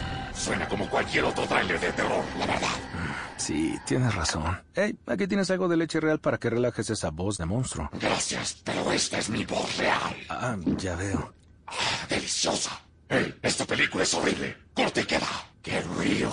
¿Got milk? Es opinión. ¿Y el doctor Don Pedro cómo hace para entender las acusaciones del fiscal de Guatemala contra el doctor Iván Velázquez? Creo yo que están levantando una polvareda política allá con implicaciones acá porque ese país tiene unas elecciones presidenciales en el tercer trimestre de este año. Está tratando de levantar del perfil de nuevo a un hecho que en las elecciones anteriores fue muy importante y casi central en esa campaña. Entonces creería yo que el doctor Velázquez debería responder como el funcionario que fue en aquel momento, pero aquí están investigando, repito, a un funcionario multilateral que cumplió una tarea en ese país y a eso se remiten las acusaciones, Aurorita. Si es humor, Vamos a hacerlo, no, vamos a hacerlo con temática de hotel. Y si acuesta a uno de los niños con usted para que el esposo no le retaque por el delicioso.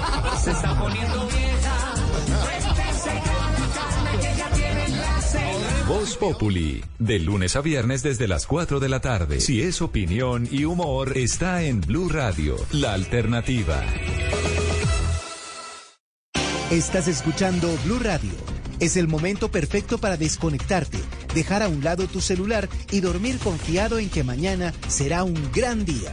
En el Popular, hoy se puede, siempre se puede. ¿Puedo entrar? ¿Y yo? ¿Y yo? A todos los que trabajamos en el Popular nos mueve la idea de entrar a tu vida y transformarla positivamente. Ven y vive el efecto positivo con nosotros. Conoce lo que tenemos para ti en bancopopular.com.co. Banco Popular, hoy se puede, siempre se puede. Somos Grupo Aval. Vigilado Superintendencia Financiera de Colombia. Este 2023 la calle 96.9 PM la manda más sigue dándote mucho más. Solo debes llamar al 652-8525, inscribirte y nosotros pagamos por ti. Un año libre de deudas y con la buena música de la manda más. Ignition sequence starts. Liftoff. We have a liftoff. 32 minutes past the hour. Cada martes, los navegantes de Bla Bla Blue estarán invitados a un viaje hacia las maravillas del universo. Tranquility Base here. The Eagle has landed. Bla Bla Blue presenta Una puerta al universo con el astrónomo Germán Puerta.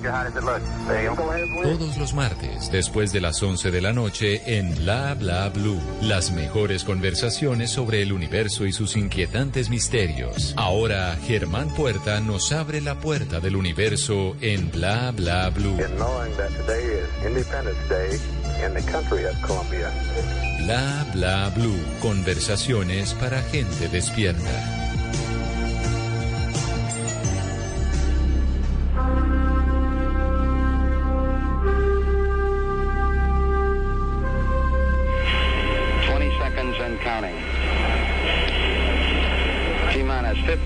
Seconds. Guidance is internal. 12, 11, 10, 9. Ignition sequence starts. 6, 5, 4, 3, 2, 1, 0. All engine running. Liftoff.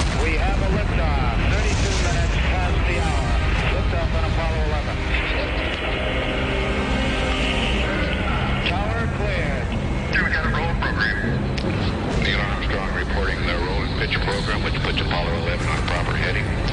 That's one small step for man. One giant leap for mankind. Plus 30 seconds.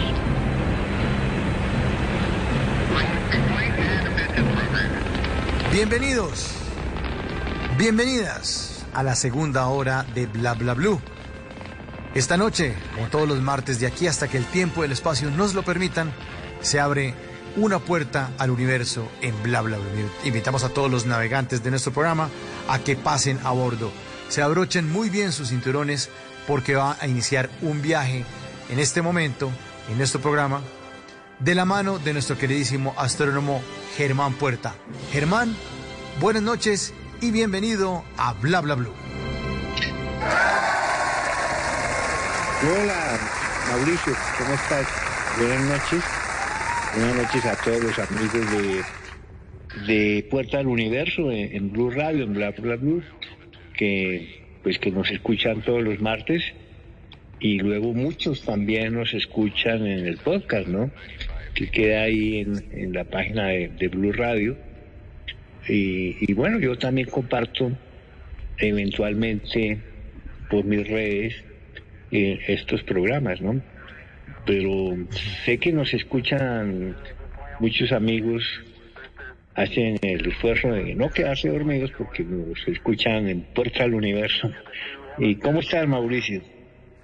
Muy bien, Germán, muy bien, muchísimas gracias, muy contento con el tema de esta noche porque es bien interesante. Eh, los oyentes ya están haciendo parte de la pregunta que usted les hizo a través de nuestra cuenta de Twitter, arroba Blue Radio con el numeral bla bla blue. Eh, la pregunta que le formula Germán a nuestros queridos oyentes esta noche es la siguiente. ¿Sabía que los cometas aportaron la mayor parte del agua presente en la Tierra? ¿Sí o no lo sabían? Sí, 30%, no 70%. Y yo me incluyo en ese grupo, Germán, de los que no teníamos ni idea que los cometas aportaron la mayor parte del agua presente en la Tierra. Así que el viaje esta noche va a estar maravilloso. Eh, mm, mi querido Germán, tome el timón de esta nave y llévenos al espacio eh, para explicarnos esto, eh, este tema que es maravilloso, el tema de los cometas, Germán.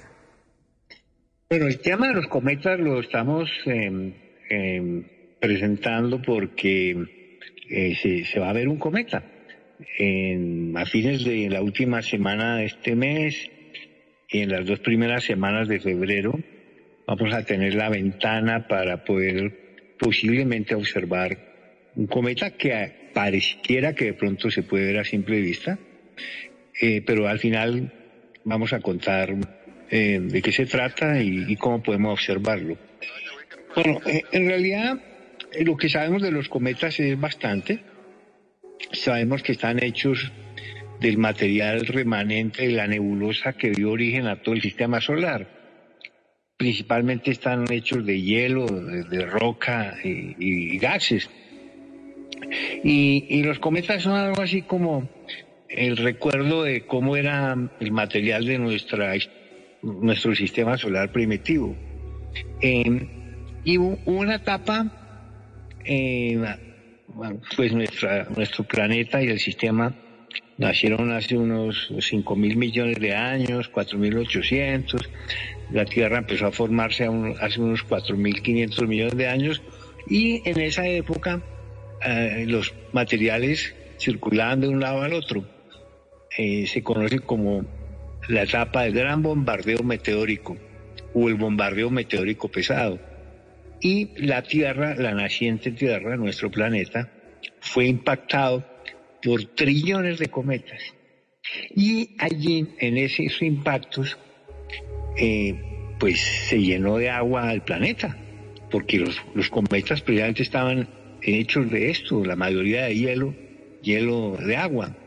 Y, y, no solamente en la Tierra se llenaron los océanos por el, el efecto del impacto cometario, sino también en Marte y en Venus y en la Luna, Mercurio, la luna de los planetas gigantes. Aquí todos los astros recibieron esos aportes de agua eh, eh, por, los cometas. Entonces, eh, realmente la Tierra se formó como más o menos la conocemos ahora, hace unos 4 mil millones de años, pues llena, llena de agua. Y el sistema se consolidó, pero externo a todo el sistema, a todo nuestro sistema planetario, quedó una nube, una nube de cometas. O sea, el material que no se condensó ni en el Sol, ni en los planetas, ni en las lunas, quedó remanente externo, muy lejos, es como una nube que, que inclusive tiene un nombre, se llama la nube de Oort, O-O-R-T, en honor del astrónomo holandés Jan Oort, que teorizó la existencia de esa nube. Y efectivamente eso pues es una realidad. Trillones de cometas anidan en esa nube lejana en esa nube de, cometa, la nube de Oort. Y allí pasan la mayor parte de su vida, pero ocasionalmente tal vez algo, los, algo perturba la nube, una estrella errante o un, un astro, o un planeta X. Hay varias, varias ideas y se precipitan los cometas al interior del sistema solar.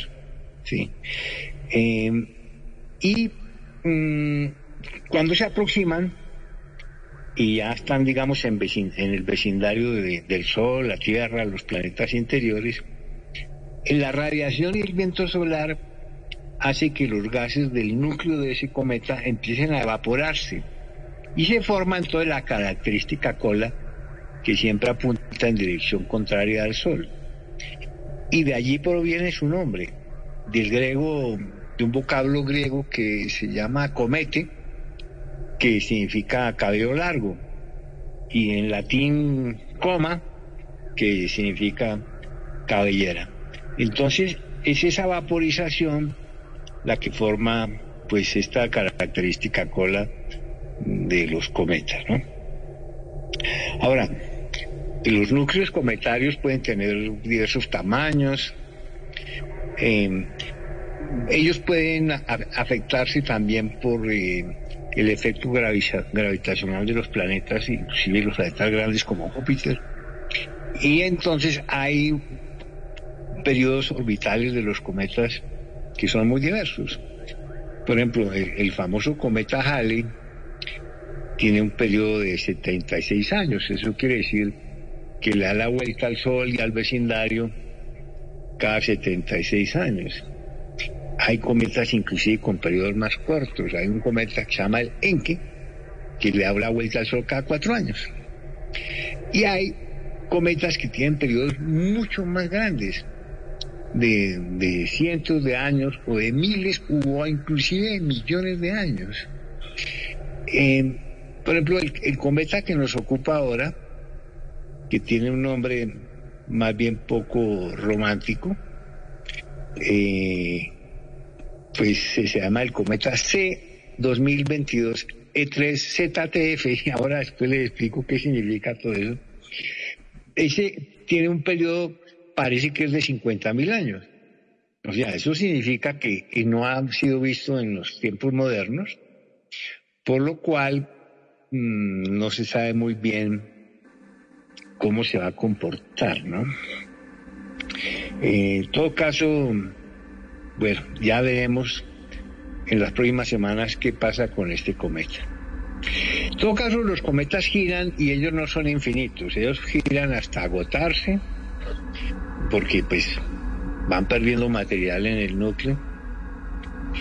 O también pueden estrellarse contra los planetas como pasó, por ejemplo, en 1994, eh, que fue uno de los grandes eventos astronómicos del siglo XX. Eh, eh, un cometa llamado el cometa Chomelky-Levy, Chomelky-Levy 9 además, fue el noveno cometa descubierto por este par de cazadores de cometas, Eugene Chomelky y David Levy. recordemos que el que descubra un cometa y lo denuncia, se le pone su nombre. Eh, no he oído hablar del, del cometa Quintero, ¿no? Creo que no has descubierto, Mauricio, todavía ninguno, ¿cierto? No, no, Germán, yo echaba cometa cuando era niño, pero, pero no. ¡Estudien, vagos! Ah, señora, por favor. viaje, por favor, señor. Cálmese. Bueno, ese cometa, ese cometa tuvo una historia muy simpática porque eh, fue, sorpresivo. Eh, cuando, cuando lo descubrieron, ya venía partido. Eh, inclusive al principio pensaron que no eran cometas, sino que eran galaxias muy lejanas. Pero no, sucedió que, que el cometa venía hacia el sistema solar interior, pero pasó demasiado cerca de Júpiter Júpiter lo atrapó gravitacionalmente, lo partió en 17 pedazos le dio la vuelta, giró alrededor del planeta y cada pedazo fue cayendo en el interior de Júpiter, uno por uno, abriendo una enorme tromera en la superficie. Y se veía con los telescopios de aficionados, veíamos en la superficie de Júpiter los agujeros que iba dejando cada impacto de, de los trozos del cometa. Lo cual demuestra dos cosas. La primera es que los cometas sí pueden impactar los planetas. Y la segunda que gracias a Júpiter esta charla es posible. Porque si Júpiter no existiera, Júpiter y los otros planetas gigantes, la Tierra sería impactada por los cometas con una frecuencia 100 veces superior a la que realmente nos impacta. Porque sabemos que la Tierra también ha sido impactada por los cometas. Los dinosaurios lo saben. Hace 65 millones de años pareciera que el responsable de esa extinción masiva se debió al impacto de un cometa que sabemos que cayó en la península de Yucatán. Pero también sabemos que estos eventos pueden suceder en forma periódica. Eh, entonces, ¿qué pasa con los cometas? Esto, todo esto lo sabemos ahora. Pero desde tiempos antiguos, pues los cometas han sido observados desde tiempos prehistóricos, pero no se sabía qué eran, o de dónde venían, o para dónde iban. Y esas espectaculares apariciones como espadas de fuego, pues durante muchos siglos alimentaron la imaginación de, todos los pueblos y de las mentes supersticiosas, y los asociaban con realmente malos presagios sobre catástrofes guerras, pestes y hasta la caída de los imperios. Em, para algunos los cometas se pensaba que eran hijos del Sol. algunos pensaban que Aristóteles parece que aseguró alguna vez que los cometas eran fenómenos de la atmósfera, como el granizo, eh, porque no se podía imaginar que en los cielos perfectos de la filosofía antigua existiera algo que viniera como, como una espada. Y siempre atribuyeron a la aparición de los cometas entonces hechos históricos que normalmente pues eran complicados. derrotas en las batallas. En el año 43 antes de Cristo se pensó que un cometa que pasó por allí, se pensaba que era el alma de Julio César, el, emperador romano que había sido recientemente asesinado. Presagios eh, de cometas mm, previos a la destrucción del templo de Jerusalén, el gran templo de Salomón. Hay muchísima historia asociada a los cometas. Algunas vale la pena recordarlas. Por ejemplo, el gran cometa del año 1066, que después supimos ese fue el cometa Halley, coincidió con una batalla que llamó la batalla de Hastings, en donde el rey Haroldo de Inglaterra fue derrotado por el Guillermo, el rey de Normandía. Eh, se dijo en aquella época, y de eso hay un, un cuadro, un tapiz muy famoso, que nos cuenta esa historia, en el cual aparece el cometa.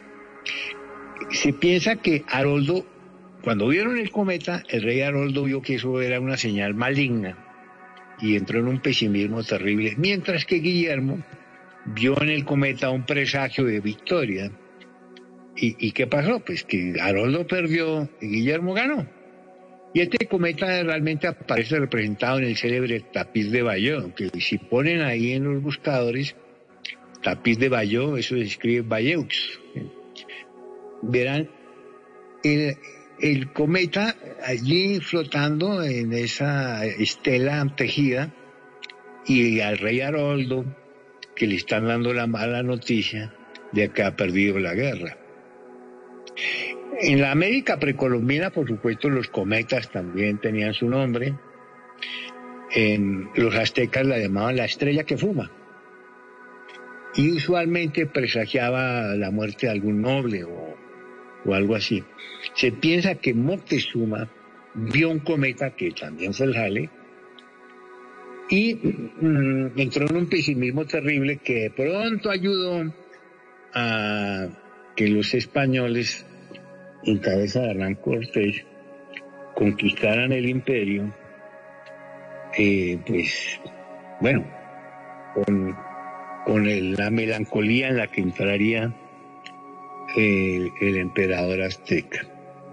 Entonces los cometas, Mauricio, han estado asociados durante toda la historia a, muchos eventos. Ahora, siempre hay un evento maligno, no tiene nada que ver el cometa, siempre hay una catástrofe a la cual se le puede atribuir el paso de un cometa brillante. Por ejemplo, ahora viene este cometa y bueno, hay catástrofes por todos lados, entonces, pero los cometas no tienen la culpa de esto. En todo caso, este misterio de los cometas comenzó a resolverse em, cuando el astrónomo inglés Edmund Halley encontró la clave del asunto, porque él estaba convencido que las órbitas de los cometas no eran líneas rectas ni parábolas, sino elipses. Y si eso era cierto, los cometas debían regresar periódicamente. Entonces Halley se puso a estudiar las trayectorias registradas de unos cometas que vio que tenían un patrón similar.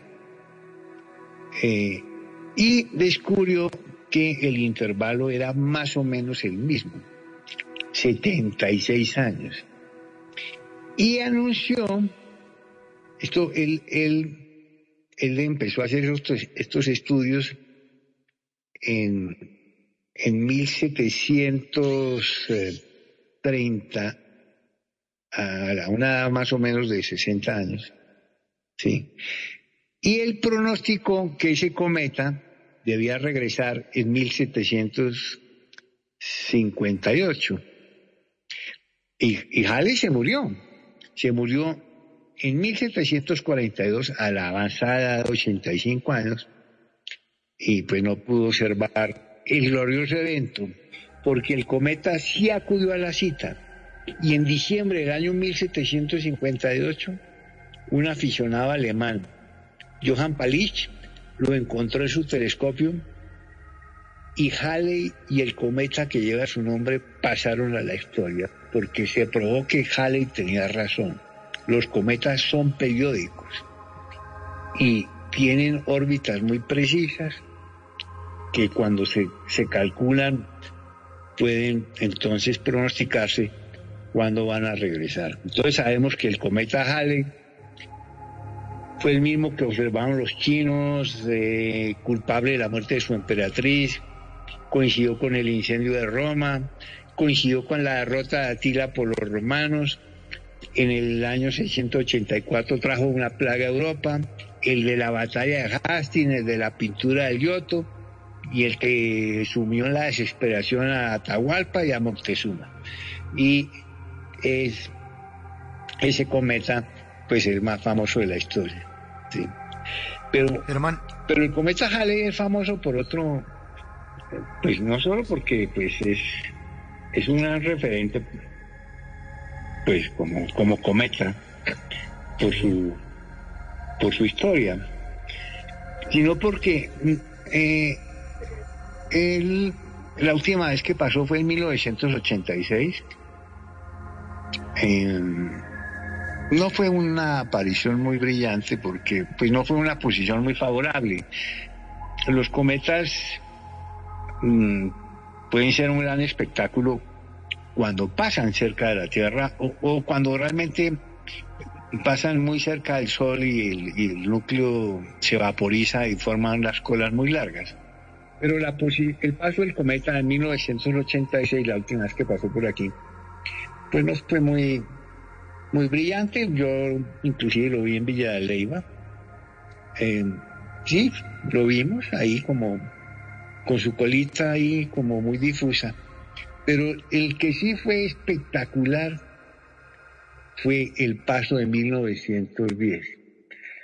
Eh, el cometa de 1910, el cometa Halley, se puede afirmar que este, esto que pasó en no, 1910 fue el, el precursor de, de la globalización de, de los medios, de una, de una dispersión de una noticia a través de, de, pues, de todos esos medios de comunicación de la época, especialmente los periódicos. Eh, el asunto es que en 1910 el cometa sí tuvo un paso muy brillante eh, y se le a simple vista pues en forma extraordinaria. Eh, parece que inclusive se podía ver de día. Realmente fue algo extraordinario, pero el asunto es que eh, los astrónomos empezaron a publicar cálculos de la órbita del cometa y comenzó a filtrarse la idea de que la Tierra atravesaría la cola del cometa o inclusive que este podría impactar el planeta. Y luego se mencionó algo por allí pasó, no sé si era una fake news de la época, que efectivamente la cola del cometa tenía un gas venenoso. Y entonces esto pues sumaba todo ese temor que los cometas han generado en toda la historia, desató una de las más notables oleadas de especulaciones acerca del fin del mundo en 1910. Y este se conoce como el fin del mundo provocado por el cometa Halley. Pero el telégrafo, la fotografía, los periódicos fueron factores cruciales que desataron una fiebre del cometa en, ese año, de 1910. Hubo fiestas, excursiones, música, literatura, bueno, cartas postales, hubo gente que hizo plata.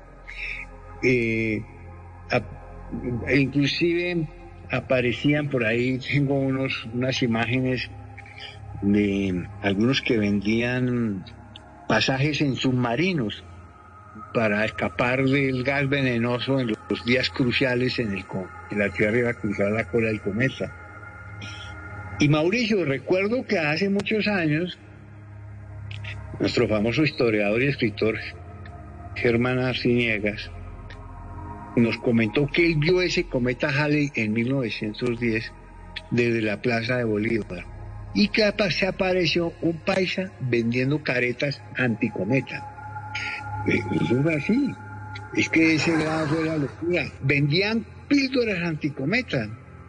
Es decir, eh, eh, las situaciones que se provocaron en 1910 fueron tales que se dice que varias ciudades anunciaron que activaron las alarmas eh, de los bomberos, pues cuando el cometa fuera visible.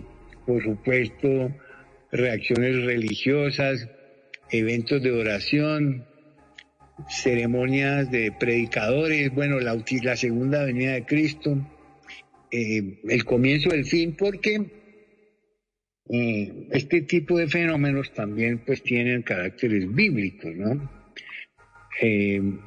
Así es que el pánico aumentó cuando el, cometa pues, pues, aproximaba a la Tierra, que eso fue en febrero, febrero sí, de 1910 y nadie hizo caso, a pesar que los científicos decían que no iba a pasar nada, que el gas venenoso no, existía. Eh, pero no, la gente empezó a, enloquecerse con que, el cometa desatar tormentas eléctricas, mareas en los océanos, bueno, de todo, hasta, hasta la muerte del rey Eduardo VII de Inglaterra, pues, que fue en mayo de ese año, se asoció con el paso del cometa Halley. Eh, pero bueno, no pasó nada. Finalmente el, cometa no acabó con el mundo, sí, pero sí, pues fue un gran espectáculo, eh, pero pues nos recordó la histeria individual y colectiva que puede producirse con un fenómeno entre las masas que no tiene la cultura científica necesaria para poder interpretar los eventos. Y eso que pasó en 1910, pues ha seguido pasando. Eh, más adelante haremos un programa sobre todas estas histerias del fin del mundo. Yo escribo un libro para la editorial Planeta sobre este tema y nos da mucho material y este fue uno de los fines del mundo más recordados de 1910, pero ha habido otros mucho más recientes que pues también están asociados a la ignorancia que tiene el público general sobre temas científicos. Recordemos, Mauricio, uno muy reciente, el, fin del mundo pronosticado por los mayas en el 2012. Sí, recordamos todos ese asunto. Los mayas nunca dijeron eso, pero la especulación corrió y, ya recordaremos los detalles entre ridículos y, y, bueno, y, asombrosos, ¿no? Que pasaron en ese asunto. Entonces, sin duda, los cometas han sido protagonistas de la historia. Mm, no son tan raros. Te cuento que en promedio les va a parecer asombroso, pero en promedio se pueden observar unos ocho cometas por año. Son, hay numerosos cometas. Es raro que se pueda observar un cometa a simple vista. ¿sí? Eh, entonces, tenemos ahora la oportunidad de ver un cometa, uno nuevo. Se llama el cometa C 2022 E3ZF. Y se llama así porque mm, el nombre del cometa codifica el dato sobre eh, cuándo se dio por primera vez. C 2022 significa que fue descubierto en, el 2022. E3 significa que fue detectado en marzo de ese año. Y ZTF significa que el descubrimiento se hizo en un telescopio en el Monte Palomar en California que se llama el Swift Transient Facility o ZTF. Entonces, por eso se llama así. Ya no lo descubrió un aficionado para que le pusiera su nombre, sino que lo descubrió un telescopio robótico y, eso hay montones de cometas y asteroides que son descubiertos de esa forma y reciben esos nombres y esos códigos. Entonces, ¿qué pasa con este cometa? que le han calculado su trayectoria y su órbita y están anunciando que va a poder observarse a simple vista. Su, su paso más cercano al Sol ya sucedió en el perihelio, que fue el 12 de enero. Y va a pasar su paso más cercano a nuestro planeta el primero y el 2 de febrero, que va a ser el mejor momento para salir a verlo. ¿sí? Las imágenes actuales de este cometa muestran que tiene un halo de gas y polvo que brilla en tono verdoso. Y pues eso se ve en las fotografías. Y, y bueno, pues siempre es emocionante mm, salir a ver algo que pues es un evento supremamente raro, ¿no? Ahora, ¿cuáles son las reglas de observación para los cometas? Son las mismas reglas de mirar los cielos eh, los objetos débiles en brillo. Y es buscar los cielos más oscuros, lejos de la contaminación de las ciudades. O sea, este cometa no se va a ver desde una ciudad o de un sitio muy iluminado. Normalmente, pues, se observa como una mancha, una de nebulosa difusa, eh, pero los cometas que cruzan por primera vez el vecindario como este son impredecibles. Y yo tengo una historia muy bonita acerca de eso. Y son impredecibles en su brillo y en el tamaño de su cola. Pueden ser una sorpresa o una decepción. Dicen por ahí que los cometas son como los gatos. Tienen cola y hacen lo que les da la gana. Y eso puede suceder. Eh, ¿Cómo ver el cometa? Esa es la parte más complicada porque cómo localizarlo es ahí en donde se necesita cierto conocimiento de astronomía. Porque em, hay que tratar de buscarlo en la constelación de entre la eh, eh, las constelaciones Osa Menor y Camelopardalis. Hágame el favor. Y eso, pues, eso requiere tener un mapa celeste y saber cómo ubicarse. Esto va, a- va a mirarse en dirección norte. Y allí, pues, sí, ahí es donde yo recomiendo, pues miren ahí por internet, busquen. eh, hay que aprender algo de cómo orientarse en el cielo con los mapas. Es más, si me escriben, yo les mando la información que les estoy dando aquí con los mapas y cómo localizarlo, ¿no? En astropuerta.gmail.com me pueden escribir y le- les envío el artículo sobre el cometa. Entonces, entre primero, 2, 3, 4 y 5 de febrero es el mejor momento para tratar de ver el cometa. Eh, pasa cerca de la Tierra, me refiero es a unos 40, un poco más de 40 millones de kilómetros. O sea, no es que pase por aquí echando candela, no. Los cometas se observan lentamente moviéndose entre las estrellas noche a noche. ¿sí? Entonces, ese es el mejor momento para ver el cometa. Es posible que se pueda observar a simple vista. Vamos a ver cómo se comporta. Y luego, hacia el 9 y 12 de febrero, él va a pasar por la constelación de Tauro, cercano al planeta Marte. Y allí es donde podemos hacer muy lindas fotografías de una composición del cometa con Marte. Y hasta el 15 de febrero que va a estar muy cerca de la estrella Aldebarán. Todo eso es en Tauro. Y, y bueno, ya como fotografiarlo, pues esos son fotos de larga exposición. Yo no creo que con los celulares, no estoy muy seguro, Mm, pero ya nadie usa cámaras, ¿no? Los astrónomos sí usamos cámaras de fotografía todavía y hacemos muy buenas fotos y con los binoculares, muy bueno tener binoculares para observarlo. Muy, muy bueno. Sí. Pero, ¿cómo va a ser el cometa? Les voy a contar la historia que me pasó en 1993. Mauricio, esto era antes de del internet, ¿no? Sí, claro. Y, y toda esta cosa, ¿no? Entonces, pues ahora todo uno no tiene la información, pero en aquella época usted se enteraba era por revistas. De alguna forma yo me enteré, o nos enteramos los que estábamos atentos a los temas de astronomía, que un astrónomo japonés llamado Yuri Yakutaki había descubierto un cometa. Y lo descubrió con unos grandes binoculares. Y lo descubrió eh, meses antes.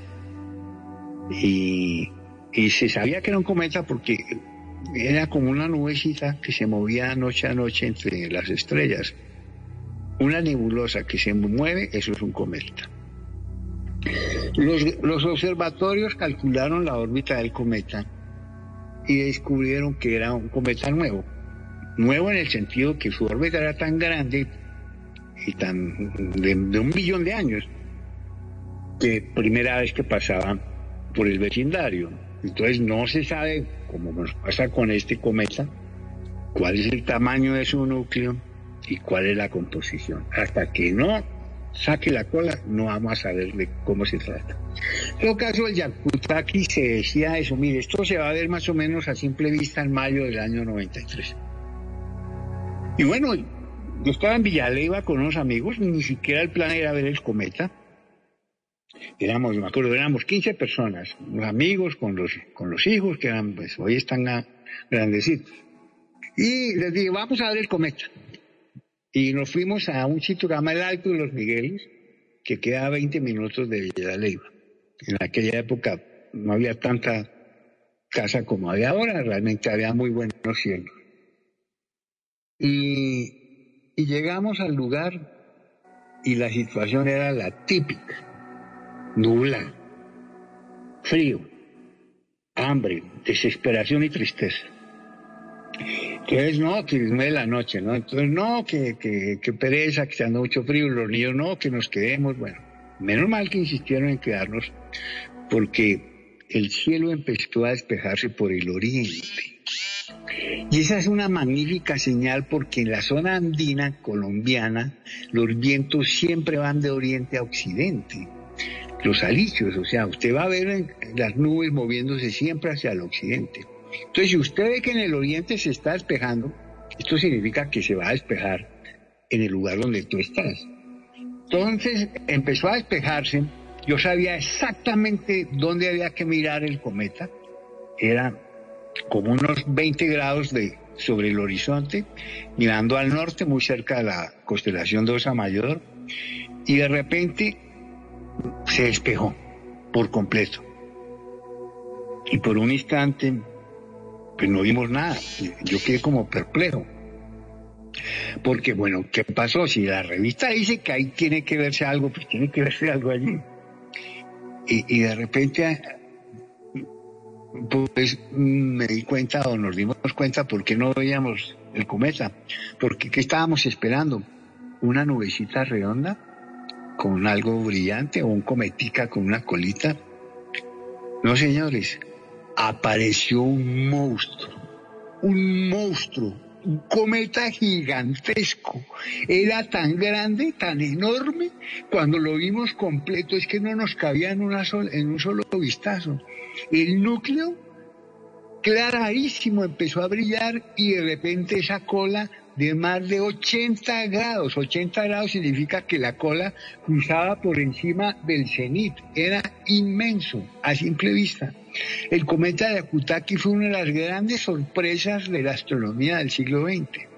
Los campesinos pasaban por ahí eran aterrados. Es que era un cometa gigantesco. Fue todo un espectáculo y un hit. Pero solo lo vimos los que estábamos allí, pendientes de los cometas. No es como ahora que todo el mundo sabe que va a haber un cometa y todo el mundo va a salir a verlo. En aquella época no. Yo creo que un poco la vista del Yakutaki me, me indujo a, a escribir los libros que empecé en esa década y luego a fundar el Festival de Astronomía de Alegua, porque que me pareció inconcebible que semejantes maravillas solamente las viéramos los que sabíamos.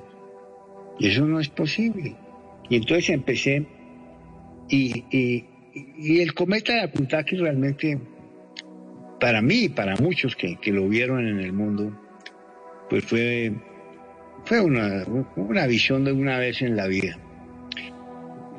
En cambio, otros cometas que fueron anunciados con mucho bombo, como el cometa Kohoutek, pues no pasó nada, no se vio mayor cosa, ¿sí? Entonces, ese es el problema con los cometas, que son como los gatos, tienen cola y hacen lo que les da la gana. ¿Qué va a pasar con el cometa ahora de, primero y 2 de febrero, veremos, veremos qué pasa. De pronto nos da una sorpresita y vamos a ver un lindo cometa. O de pronto no, pero de todas formas se va a ver. Y se va a ver con los binóculos y ojalá que a simple vista. ¿Cómo vamos con nuestra encuesta, Mauricio? ¿Qué, qué dice la gente sobre los cometas? Siguen, sí, siguen respondiendo, mi querido Germán. Eh, a la pregunta, ¿sabía que los cometas aportaron la mayor parte del agua presente en la Tierra? Sí, 30%, no 70%. Y le escriben aquí en nuestra línea 316-692-5274. Buenas noches, Mauricio Germán. No sabía lo del agua relacionado con los cometas. Y aquí una pregunta. Buenas noches, quisiera preguntarle al profesor Puerta por qué el cometa Halley fue tan mencionado en 1986. ¿Qué tenía de especial respecto a los otros? Germán. Es que el, cometa ha sido el más famoso de la historia, no solo porque el paso periódico es corto, cada 76 años, lo vas a ver una vez en la vida, hay algunos que lo ven dos veces. El próximo paso es en el año 2062. Hagan cálculos a ver si pueden verlo. 2062. Eh, pero eh, pues eh, ha sido realmente el cometa pues más famoso asociado a muchos eventos. Entonces en, el, en 1986 hubo toda una parafernalia cometaria de libros y, y se hizo muchas cosas, pero pues sabíamos que no se iba a observar tan brillante como en 1910 o como en otros eventos se observaron los cometas. Pues en el caso de Germán Arciniegas sí le tocó. Le tocaron ambos cometas. Germán Arciniegas nació en 1900 y murió en 1999. O sea que Germán Arciniegas alcanzó a verlo dos veces pasar. Pues tenía 10 años cuando lo observó en la, en la Plaza de Bolívar. Obviamente sin contaminación lumínica en aquella época, ¿no? Completamente. Sí. Pero ahora, como le, como, hay otra, otro detalle importante de los cometas, es que también eh, no solo eh, aportan agua, sino que pueden tener elementos orgánicos, ¿no? Y, y es posible que sean en parte responsables por el origen de la vida en la Tierra, junto con los asteroides, ¿no? No sabemos muy bien cómo se originó la vida, pero sí sabemos que necesariamente tiene que tener compuestos orgánicos, que son los asociados al carbono, y por supuesto agua. Así es de que los cometas que a veces nos producen impactos catastróficos, pues también son los responsables de que estemos aquí en este planeta. Y eso, pues, me parece que, que hay que tenerlo en cuenta, ¿no? Así es. Sí, de acuerdo. De. Ah, de todas formas, vamos a recordar hacia el primero de febrero, primero de febrero, para que ya digamos que ya tendremos más detalle de cómo se está observando y podemos motivar a que, a que salgan a mirarlo, ya daremos instrucciones más precisas para observar el cometa. Te cuento que es muy difícil que lo veas en Medellín. ¿Sí? Pues sí, porque es que en Medellín la contaminación es muy seria, ¿no? Ese, valle ahí lleno de luz. Tocaría subir al segundo piso, ¿no? sí, sí, sí, sí, sí, sí. Mm, eh, aquí, eh, una vez- hola Germán, buenas noches. Una pregunta sobre cometas. ¿Por qué no mencionaste al cometa Halley Bob de 1996? Eh, o 97, dice aquí, 97. Buena, buena observación, sí, efectivamente, después de ver el Yakutaki, eh, que pues fue un cometa bastante notable y, y que poco lo vimos, en 1996 pasó el cometa Hale-Bopp, que fue muy brillante, muy, muy, muy notable, y ese sí tuvo mucho más difusión, digamos que mucha más gente salió a ver el Hale-Bopp, ¿sí? Yo me acuerdo, yo lo vi aquí en la sabana de Bogotá, inclusive en un sitio que no era muy, muy bueno, porque la sabana siempre tiene algo de contaminación, pero lo vi perfecto, el Hale Bob. Y ustedes pongan allí en, en sus buscadores Hale Bob o Yakutaki para que vean ustedes esa maravilla de cometas que, que fueron estos, estos dos cometas. Y, y curioso, es muy difícil ver un cometa brillante y tuvimos dos seguiditos, 93, 94 y, pues, y, y el, y el 96, ¿no? El, el Hellbot. Entonces, pues, eso, fue- esto, estuvieron muy afortunados, ¿no? Sí, señor. Pero bueno, en cualquier momento aparece otro, ¿no? Ujú. Otra pregunta por acá. Eh, buenas noches, Mauricio. Saludos al sabio Puerta. Y quisiera preguntarle si los cometas se desintegran y cuánto pueden durar existiendo. Saludos desde Neiva Huila.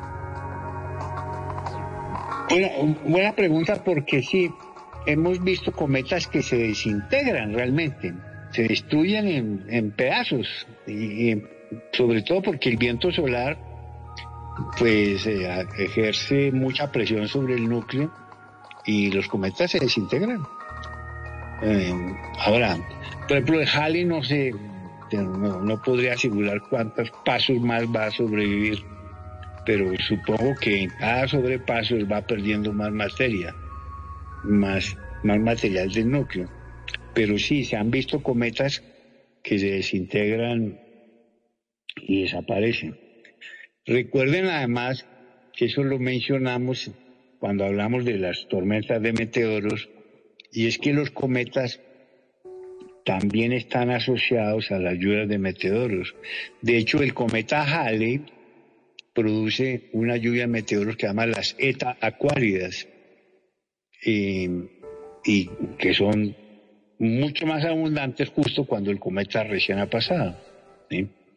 y estamos pendientes de, de otras lluvias de meteoros. Eh, En este año ya mencionamos cuando hicimos hace ocho días el programa de, de los eventos 2023, que este año tenemos las tres lluvias de meteoros más importantes, eh, Perseidas, Leónidas y Gemínidas, muy interesantes. Y cada una de esas lluvias de meteoros está asociada al paso de los cometas. Bueno, les voy a recordar mis redes sociales, Astropuerta en Instagram y Twitter, el correo astropuerta.gmail.com, escríbanme y les envío la información del cometa, cómo verlo y los mapas para el estelario, y ahí les dice dónde está el cometa, y es muy fácil de manejar, ¿sí? Y salir a orientarse, salir al, cielo, a, salir afuera, mirar estrellas y, a, y, y localizar y entender las constelaciones, y por ahí se van metiendo. Y, y luego, bueno, y luego a cazar el cometa, a cazar el cometa, Mauricio. Y a propósito, eh, de- el- para la canción de, de- del programa, pues me estuve buscando y me encontré la de, la de Bill Haley y su grupo Los Cometas, ¿no? Sí, señor. Con eso vamos a, a despedir este segmento de Puerta al Universo con Germán Puerta.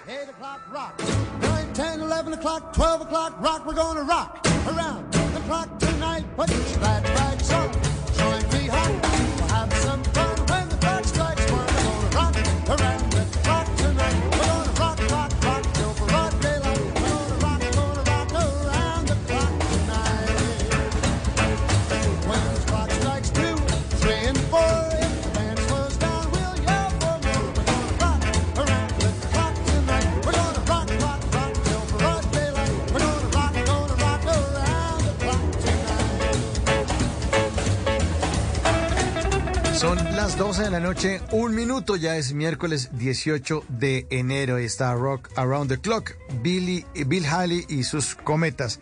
Bueno, mi querido Germán, muchísimas gracias eh, por hacer parte de Bla Bla Blue, por ese viaje hermoso que nos hace usted, que nos eh, lleva a conocer las maravillas del universo cada martes aquí en Puerta al Universo. Germán, feliz resto de noche, muchísimas gracias y un gran abrazo.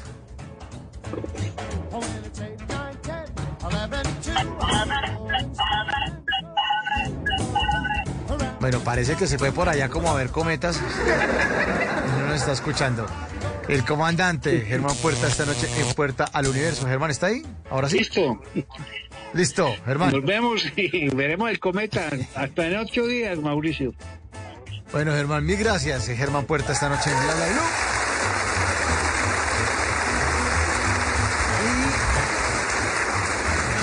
Está listo Miguel Garzón. Con voces y sonidos nos va a hacer una actualización de las noticias más importantes de Colombia y el mundo. Pero al regreso, ustedes se toman Bla Bla Blue. La línea está abierta. El número 316-692-5274. Esto es Bla Bla Blue, que hablamos todos y hablamos de todo. Ya volvemos.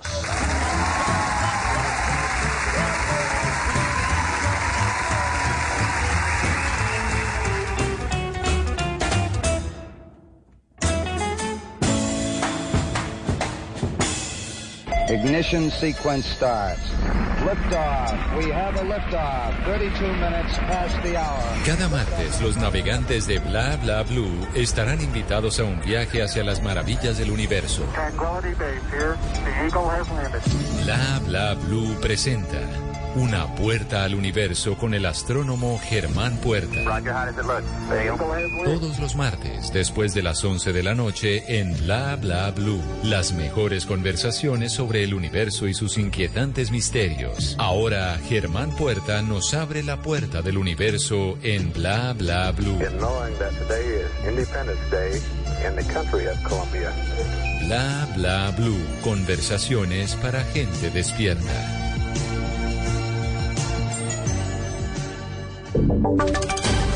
Voces y sonidos de Colombia y el mundo en Blue Radio y bluradio.com, porque la verdad es de todos. 12 de la noche, 4 minutos, hora de actualizar las, las noticias aquí en Blue Radio. En este momento ya es miércoles 18 de enero del año 2023 y comenzamos hablando de la decisión de la Fiscalía de Guatemala de iniciar acciones legales contra el ministro de Defensa colombiano Iván Velázquez por las supuestas acciones ilegales cuando fungió como jefe de una misión antimafias de la ONU allí en ese país centroamericano. Esto sigue generando revuelo político en Colombia. Algunos sectores lo han defendido, mientras que otros piden que sea Velázquez separado de sus funciones. Kenneth Torres.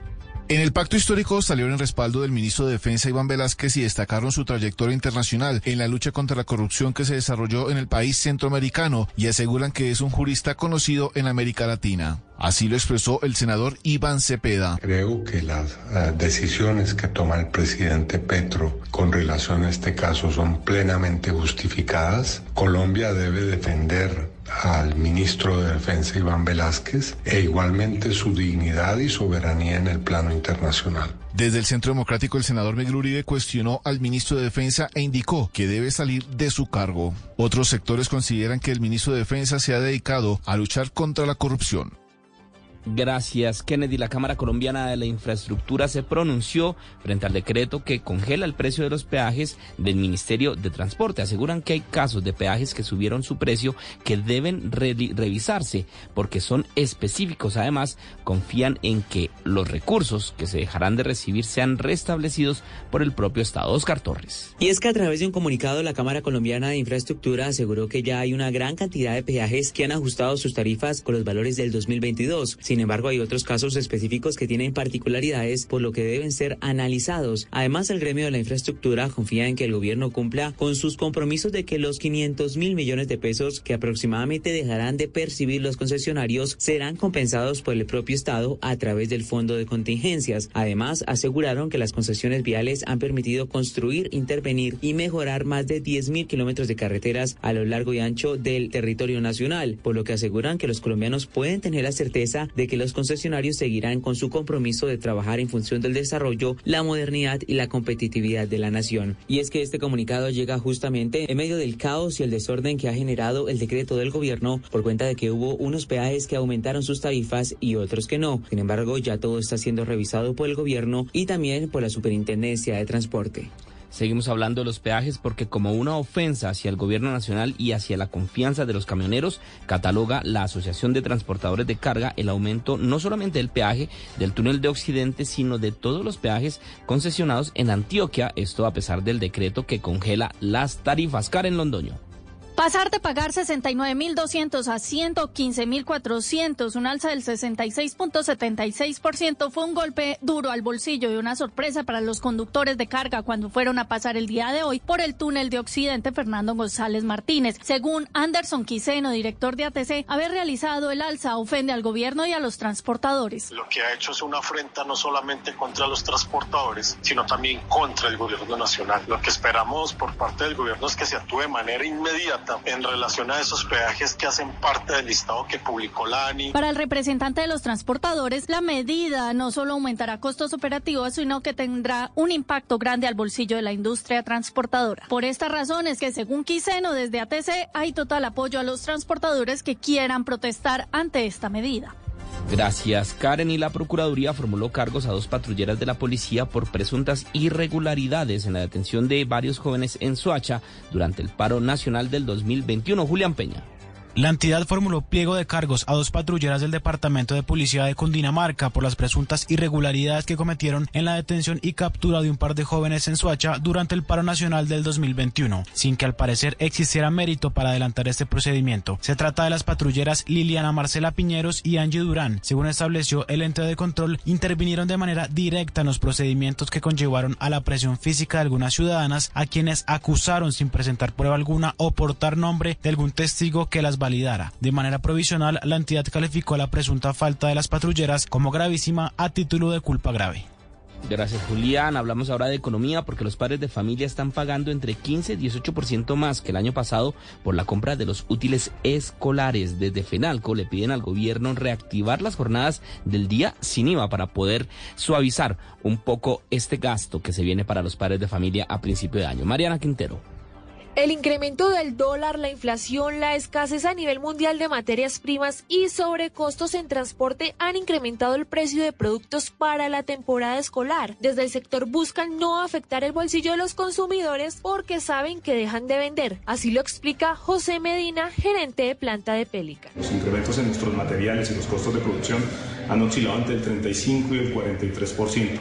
Sin embargo, a nivel general, los útiles escolares no se han incrementado más del 15 al 18%. El cálculo que hace Fenalco Bogotá es que un padre de familia en promedio puede llegar a invertir 350 mil pesos para la compra de útiles sin incluir los libros.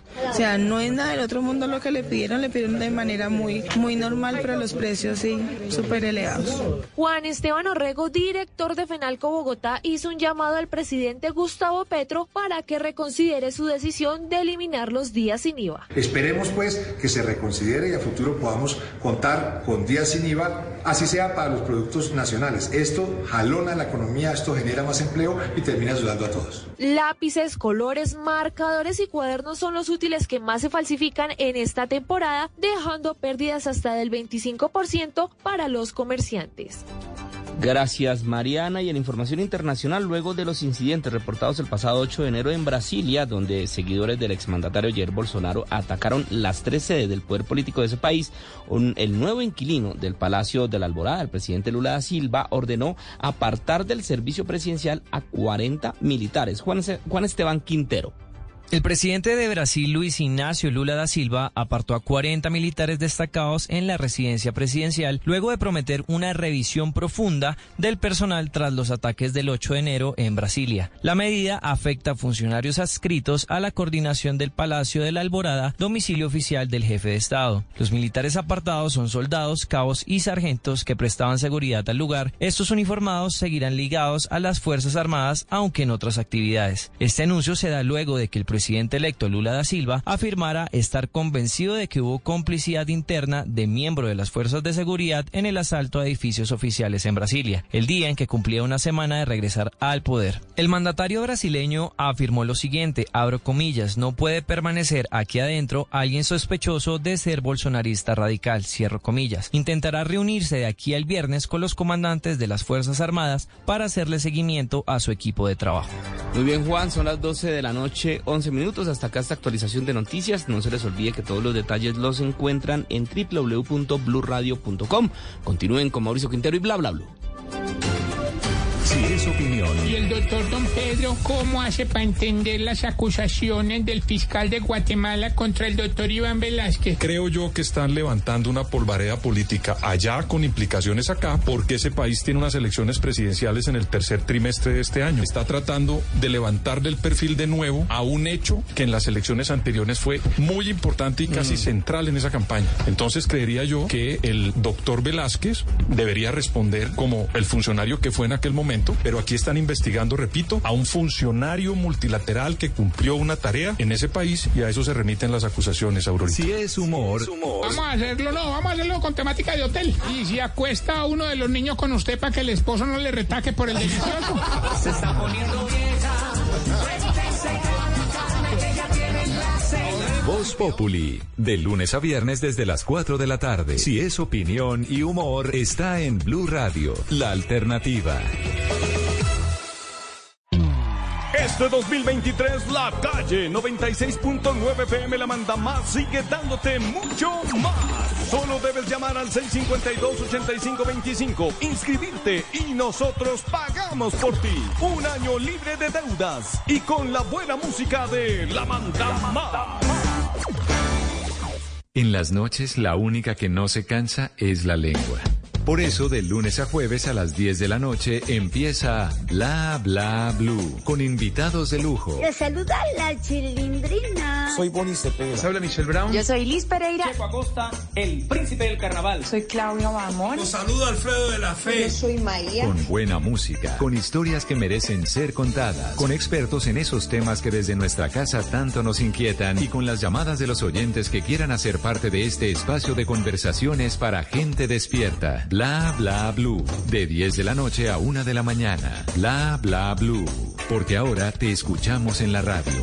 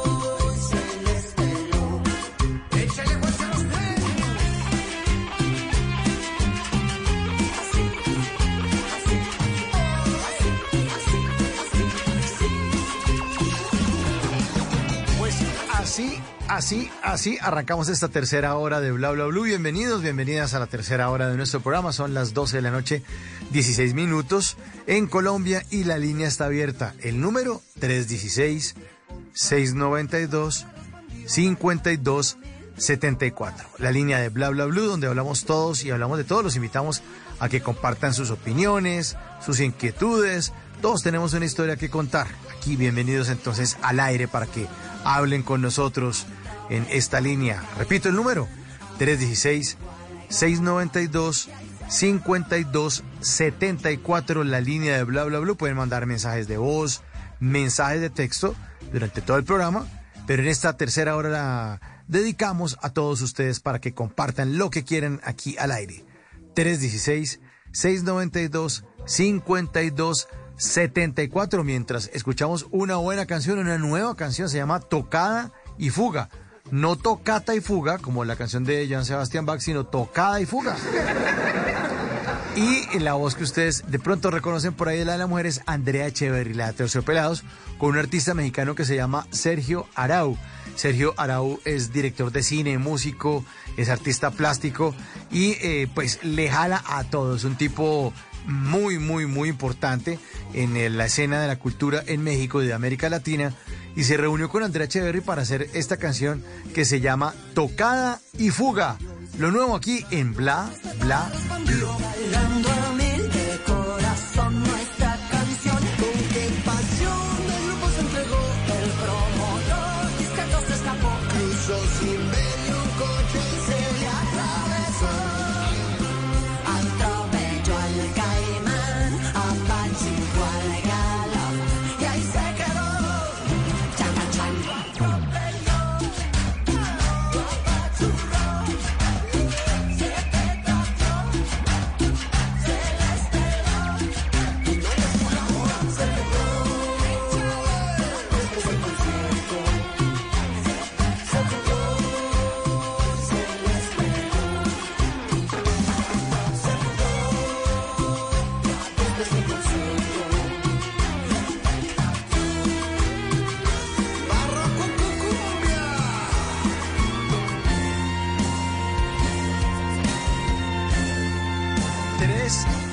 16 692 52 74 la línea de bla bla blue abierta en esta tercera hora de programa para que ustedes hagan parte de nuestro espacio aquí en Blue Radio. Siempre los estaremos acompañando de lunes a jueves de 10 de la noche a 1 de la mañana. Siempre en la primera hora invitados de lujo. También ustedes pueden hacerles preguntas a nuestros invitados, saludos en nuestra línea 316-692-5274. En la segunda hora, pues temas que a todos nos interesan.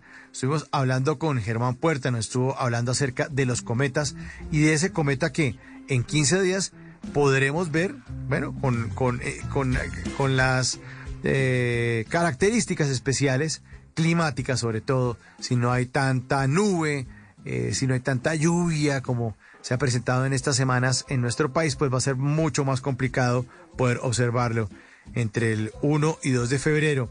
Este C 2022 E3 ZTF, el nombre técnico de este cometa que hará su aparición, pero como nos contaba Germán Puerta, eh, que nos contaba hace unos minutos, que los cometas eran como los, como los gatos, que tenían cola y uno no sabía para dónde cogían, ni qué hacían. Bueno, pues puede ocurrir eso, que lo veamos muy bien o que coja por otro lado y se desaparezca o no, no, no sea tan visible. Pero ahí estaremos pendientes en esa fecha que también estaremos con nuestro programa al aire. Seguramente nos estará recordando Germán Puerta eh, la presencia de este, de este cometa. Germán ya me dijo, eh, el tema de la otra semana es Albert Einstein. Albert Einstein, el hombre del siglo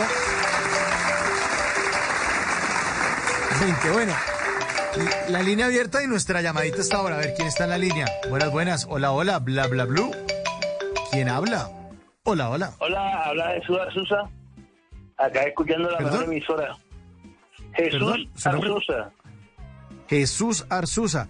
Eh, ¿Arzusa es un apellido costeño, Jesús? Sí, señor, costeño de Barranquilla.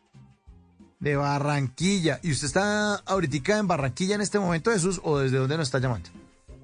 Eh, le estoy llamando aquí de Bogotá. De Bogotá. Entonces se, se fue para la nevera. Usted. Claro, claro, estoy aquí trabajando en un conjunto de seguridad. Ah, bueno. ¿Y dónde queda ubicado el conjunto, Jesús? Queda acá en el Suba, La Gaitana. En Suba La Gaitana. Muchos apartamentos por ahí, ¿no? Muchos. Sí, que, claro, y está haciendo mucho frío. Voy a, voy a, ah, ah, sí, aquí tengo el celular, en, el celular tengo la aplicación de las temperaturas. Oigan, cae un aguacero en Medellín, pero el berraco, ¿ha visto redes sociales? Como si inundó Sí, el río sí, Medellín. claro. ¿Vio? Sí, claro, se evita. Hijo. Bueno, mire, temperatura a esta hora, Bogotá, 9 grados. 9 grados, las paletas tienen gripa esta noche. Bogotá. 9, 9 grados con niebla. Medellín, 18 grados. Cali, 21 grados. Su adorado Barranquilla, ¿saben cuánto está en este momento, Jesús? ¿No en cuánto? 26 grados, casi el, el triple.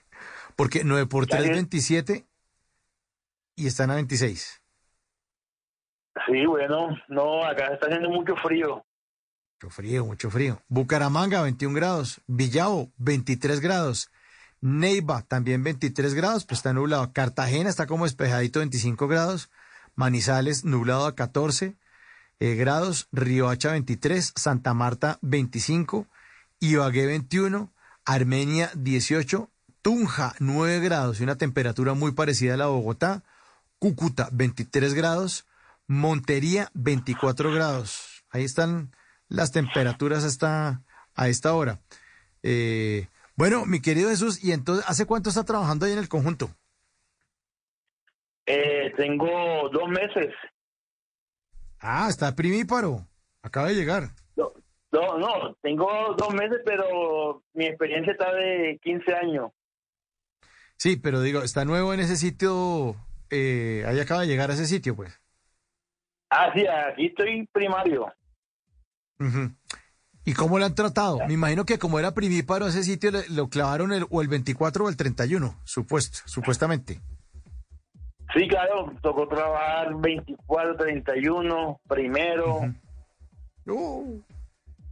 Ya, pero... mm, eh, como dicen por ahí, las fiestas van, el trabajo no.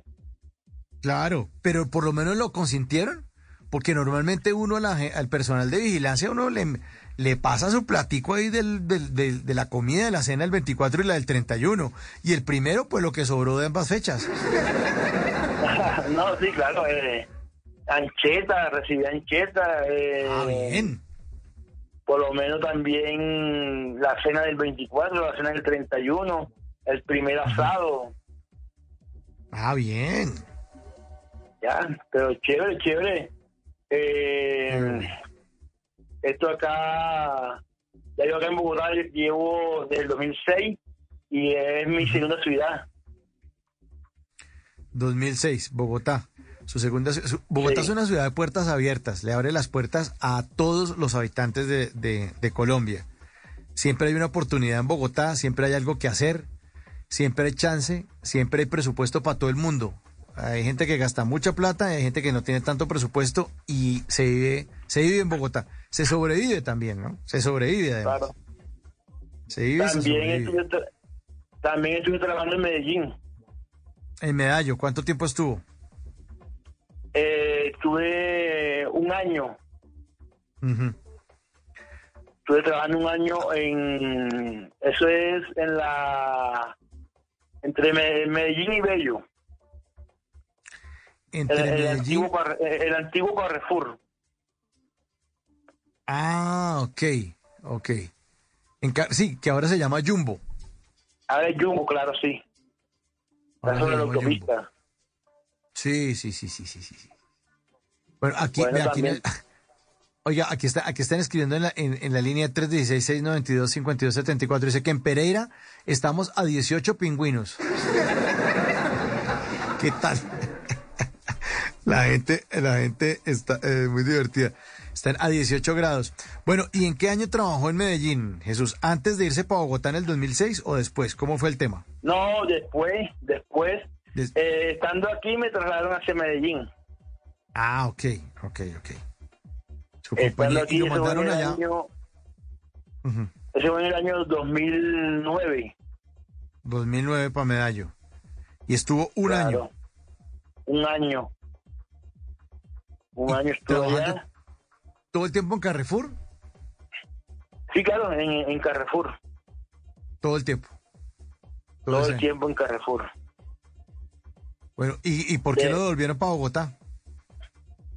No, me devolvieron fue para, para Cúcuta.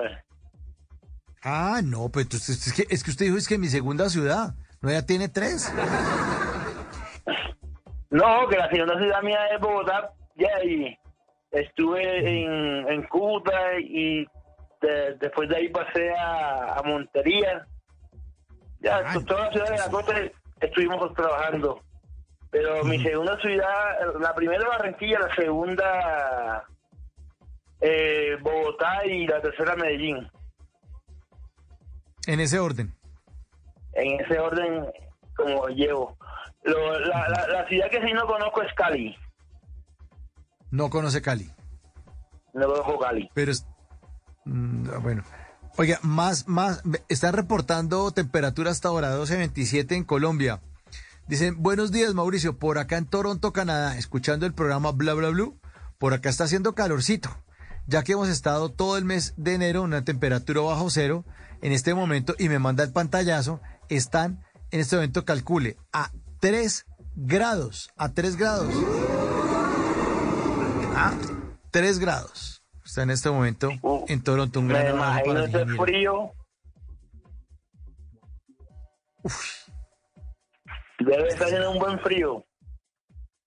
Muy Claro que esta temperatura es de calorcito, porque normalmente, y eso está ocurriendo en, en es- en este invierno en Canadá raro, normalmente en esta época es muchísimo más frío, mucho, mucho más frío. Entonces, allá, o sea, tres grados están dando por bien servido, le está yendo bien con el invierno este año. O sea, allá ese, esa temperatura es, es como decir la calor allá en, en la costa. Sí, exacto. Es como, como que le está yendo. No es el calor, pues. no es que, tampoco es que salgan en chancla a, a la No, calle en claro. Toronto. Pero, pero no le está pegando tan duro. Precisamente en este invierno. En Canadá, Bueno, ¿no? Yo tengo, mi hermana vive en, en Nueva York y me comenta que eso es grados menos donde está ella. Gra- grados menos y por lo menos tienen que estar siempre con calentador. Sí, toca con calentadorcito ahí. Bueno, y entonces usted vive en Bogotá, entonces después de hacer toda esa cantidad de vueltas, ya lo dejaron fijo en Bogotá. Ya está en su segunda ciudad, como dice usted, después de Barranquilla. Claro, mi, mi segunda ciudad, Bogotá. Oiga, eh, este Jesús, ¿y con quién vive usted en Bogotá? Eh, yo tengo mi esposa, eh, pero no está aquí en este momento. e- Ella está en la costa. Está en la costa, está llevando a la niña. Ya debe venir el lunes hacia acá. ¿Y llevando a la niña que a, a la hija de ustedes dos? No, ella ¿Cuál es. niña? Yo soy con, ah, con otro papá. Ah, ok, ok, ok. Llevando a la hija de ella a Barranquilla y ella se devuelve claro. el lunes. Ah, Sí. ok. Es, es más, eh, mi esposa no, eh, eh, no, no es mi esposa, mi- ella es mi mujer ahora. Mi esposa Sí, es- también está en Barranquilla, la mamá de mis hijos mayores. Ajá, ajá. Y Ah, es bueno, más, entonces usted... y a- a- Ellos- aprovecho, aprovecho que mi hija la opera mañana. Ajá. La opera mañana, ella, ella tiene síntomas de, de Down y la Ah, van a operar de las piernas. Entonces, para hacerle una, una cadena de oración. Ah, qué bueno, sí, adelante. ¿Cómo es, Jesús? A ver, ¿cómo Ya, una cadena de oración que me le vaya muy bien en la operación. ¿A qué horas es la operación? ¿Cómo se llama su hija primero, Jesús? Eh, mi hija se llama Lía Fernanda Arzuza. Lía Fernanda. Oiga, qué lindo nombre. ¿Quién le puso ese nombre? ¿Usted? Eh, la mamá. Qué buen nombre. Lía Fernanda, ¿cierto? Sí, claro. Lía Fernanda Arzuza. Bueno, cadena de oración. ¿A qué hora la operan, Jesús? A su hija. Eh, tiene que estar a las 5 de la mañana en la clínica y más o menos digo yo que la operación debe ser como de 7 a 8 de la mañana. De 7 a 8 de la mañana. ¿En dónde la van a operar? ¿En dónde va a ser la cirugía? En Barranquilla y la operación es de, la- de las piernas, de, la de las piernecitas. Bueno, la operación de las piernas. Entonces, las personas que quieran solidarizarse con Jesús, mucho cuidado, porque entre 7 y 8 de la mañana necesita Jesús cadena de oración por su hija Lía Fernanda Arzuza. Así es, ¿no? Sí. Yo la- agradezco mucho eso. Claro, claro. Eh, la, operación dura una hora entonces, ¿cierto? Si es de 7 a 8, o sea, está programado para que No. dure ese tiempo, ¿verdad? No, más, la más larga? operación es, es más larga, pero está entre Ok. esa hora que comienza Sí. la operación. Bueno, y, le, y dicen los médicos que cuánto podría durar más o menos, si se alarga, para estar pendientes. Eh, una de, de qué? De tres a cuatro horas. Siempre es larga, siempre es larga. Entonces, Sí, es larga. las personas mañana, por favor, se acuerdan, entre 7 y 8 de la mañana, que a esa hora va a iniciar la cirugía. Si usted, eh, pues, es creyente, pues, hombre, regálele una oración, una oración. Cu- ¿Cuál, cuál oración le podrían eh, dedicar a Lea Fernanda? Padre Nuestro, una Ave María, unas palabras. ¿Cómo lo ve usted, Jesús? ¿Cómo le gustaría que se hiciera esa cadena? Eh, un Padre Nuestro, una Ave María, cualquier oración que le llegue, ya, que nos llegue a nosotros acá. Bueno, esa es la idea entonces. Esa es la idea entonces para Lea Fernanda. Su papá Jesús Arzuza pide una cadena de oración. Mañana usted cuando se levante o se está yendo para el trabajo o se está bañando o está desayunando o, o está también como Jesús trabajando y a esa hora se está devolviendo a su casa para dormir, acuérdese, así sea un- un- un- un- una echada de bendición, también funciona. Todo eso, todo sirve para la cadena de oración, ¿no? Sí, claro, claro. Ella, la niña tiene siete años. Eh, es hermosa. Es hermosa niña. No camina.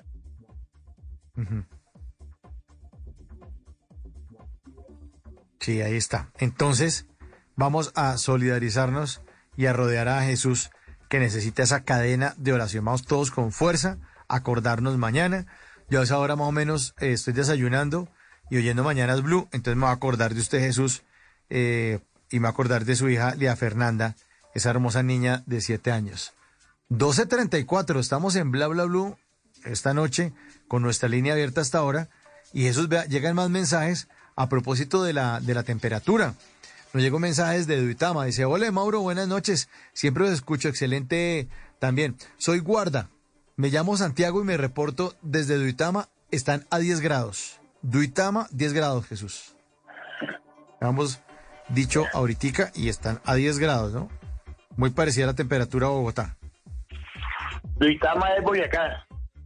Sí, señor, Duitama es Boyacá. En Duitama a, a 10 grados, hemos dicho que Tunja 10 grados, ahí están cerquita, pues en, en Boyacá. Frío, pero duro. Vea, y otro mensaje, otro mensaje, vea. Eh, Mauro saluda desde Islandia. Un saludo desde Islandia. Por acá, haciendo paletas en el balcón. Elber Arias nos dice que la temperatura en este momento está a menos 11 grados. ¿Qué tal? Menos 11 grados en Islandia en este momento. Vea, pues, si, si aquí hace frío, ¿cómo será ya? Pues imagínese, está diciendo que, que, que está haciendo paletas en el balcón. Imagínese. Y eso que en Islandia en este momento son las 5 de la mañana y 36 minutos en Islandia a esta hora. Menos 11 grados. Bueno, otro mensaje. Eh, dice, ojalá salga bien eh, la niña, Lía. Muchas bendiciones y suerte a la niña. Saludos Amén. desde Guayaquil, Ecuador. Jesús, le- los saludos se los manda DJ Sebas Guti y, y le dice lo siguiente, y que la Virgen de Guadalupe proteja a Lía. Vea, le están mandando, que, oye, qué bonitos saludos los que le están mandando a su hija. Gracias, DJ Sebas. En Guayaquil, en Ecuador. Mensajes para su hija Lía. Amén, amén. Sí, hombre, qué bueno, qué bueno, qué bueno. Y entonces allá estará la mamá de, de Lía, pendiente de ella, llevándola a la cirugía y eh, pendiente también de su recuperación. ¿No, sí, claro, y la, y la abuela, por parte de, de papá. Ah, bueno, ahí estarán todos. Sí, todos, todos pendientes de, de, de Lía para que salga muy bien de su cirugía. Sí, bueno. Bueno, pero entonces usted dijo que las niñas, los niños, ¿tiene más hijos, Jesús, aparte de, de Lía? Sí, tengo mi hijo mayor que tiene 13 años, se llama Joan. Joan. Joan, 13 años. claro. ¿Y es, Sí. ¿Y es con la misma mamá de, de Lía o con otra mamá? No, con, con la misma mamá de Lía. De la misma mamá de Lía. Ah, bueno, entonces también Joan debe estar pendiente de Lía, de su hermanita, menor de 7 Sí, años. claro, él es su adoración. Ah, qué bueno. Qué bueno. Oiga, Sí. Jesús. Le- Vea, ¿le están hablando? ¿Le están hablando por el radioteléfono? Ok, sí, están ahí en el radio. Oye, ¿qué dijeron? Que usted está hablando por, que por estar hablando por, por Blue, no, les- no está cuidando el conjunto allá en, en Suba, en la Gaitana, que, que No, se no, le están no. metiendo los ladrones, usted aquí garlando conmigo. Muy bonito. Que como estaba sin novedad, por acá estaba todo, todo sin novedad. Ujú. ¿Y, ¿Y quién le estaba hablando? ¿Su supervisor? Eh, un compañero. Un compañero del mismo conjunto. Sí, porque somos dos. Él está en una puerta y yo estoy en una puerta. Eh, son dos puertas distintas, entonces están reportando a ver cómo va la vaina. Sí, señor Carlos Moro. Bueno, ¿y, y cómo se mantienen los dos ahí despierticos? Punta, a punta de tinto, me imagino. A punta de tinto, agua panela hervida. Sí. Y usted le dijo a su compañero que usted está hablando por Blue, ¿no? Después se le mama gallo. Este. No, yo creo que no tiene. De aquel lado no, hay, no hay este. Radio. Pero nos puedo ir por el celular. Sí, la claro. gente que no tenga Yo- radio, la gente que no tenga radio o que no le llegue la señal, claro, si usted está en Bogotá, eh, nos puede oír por los 89.9, la señal está perfecto allá en Suba, que es al norte de Bogotá. Si está en Barranquilla, nos oye por los 100.1. Pero si no tiene radio, baje la aplicación de Blue Radio al celular, pone los audífonos y como un cañón, ahí entra la señal perfecto. Eso sí le tiene que gorrear Wi-Fi al conjunto o al vecino del apartamento 101 que es el que tiene cerquita. No, yo, yo, yo por lo menos tengo la, la emisora en el radio y la estoy escuchando en, en el celular. Claro, en celular. Mucha gente Claro. no sabe. Además, porque en el celular no hay interferencia ni nada. Porque si usted, No. si usted tiene el transistor, muchas veces le. En el celular entra perfecto. Sí, claro, claro. Ahí este, estamos sintonizando la emisora y todo espectacular. Qué bueno, qué bueno, qué bueno. Óigame, y entonces usted. ¿Y turnos qué? ¿Cómo, ¿Cómo rotan los turnos ustedes? ¿Con su compañero? ¿Son otros dos, me imagino, los reemplazos, los diurnos? ¿Y después los van cambiando? ¿Cómo funciona? Sí, claro, eh, habemos- estamos ahí dos turnos de, de 6 de la mañana a 6 de la tarde y de 6 de la tarde a 6 de la, la mañana. Y después lo Son- rotan, obviamente. Lo, lo mandan Sí, de día a claro. otro. eh, ah, ok, sí, porque si no se. A mí, me, a mí me toca, a mí me toca este, hoy, mañana, de noche, viernes, Ujú. sábado, domingo, de día. Descanso lunes y martes, descanso lunes en el día, martes en el, perdón, martes en el día y martes en la noche otra vez coge noche. Ujú. Ellos van rotando. Sí, sí, porque es que el mismo horario uno ya termina uno mamando, termina renunciando. O sea, tiene que. Se vuelve muy monótono, ¿no? Muy, muy, muy harto. Sí, bueno, lo- hay algo que siempre tengo los turnos de esos turnos. Sábado, eh, viernes, sábado y domingo de día. Para mí, sábado y domingo y no estoy disponible. Estoy trabajando.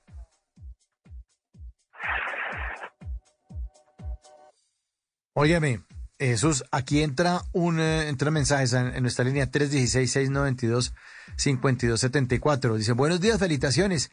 Y que el divino niño y San Benito proteja a Lía. El mensaje se lo manda Luis Hernando León desde Bogotá. Jesús.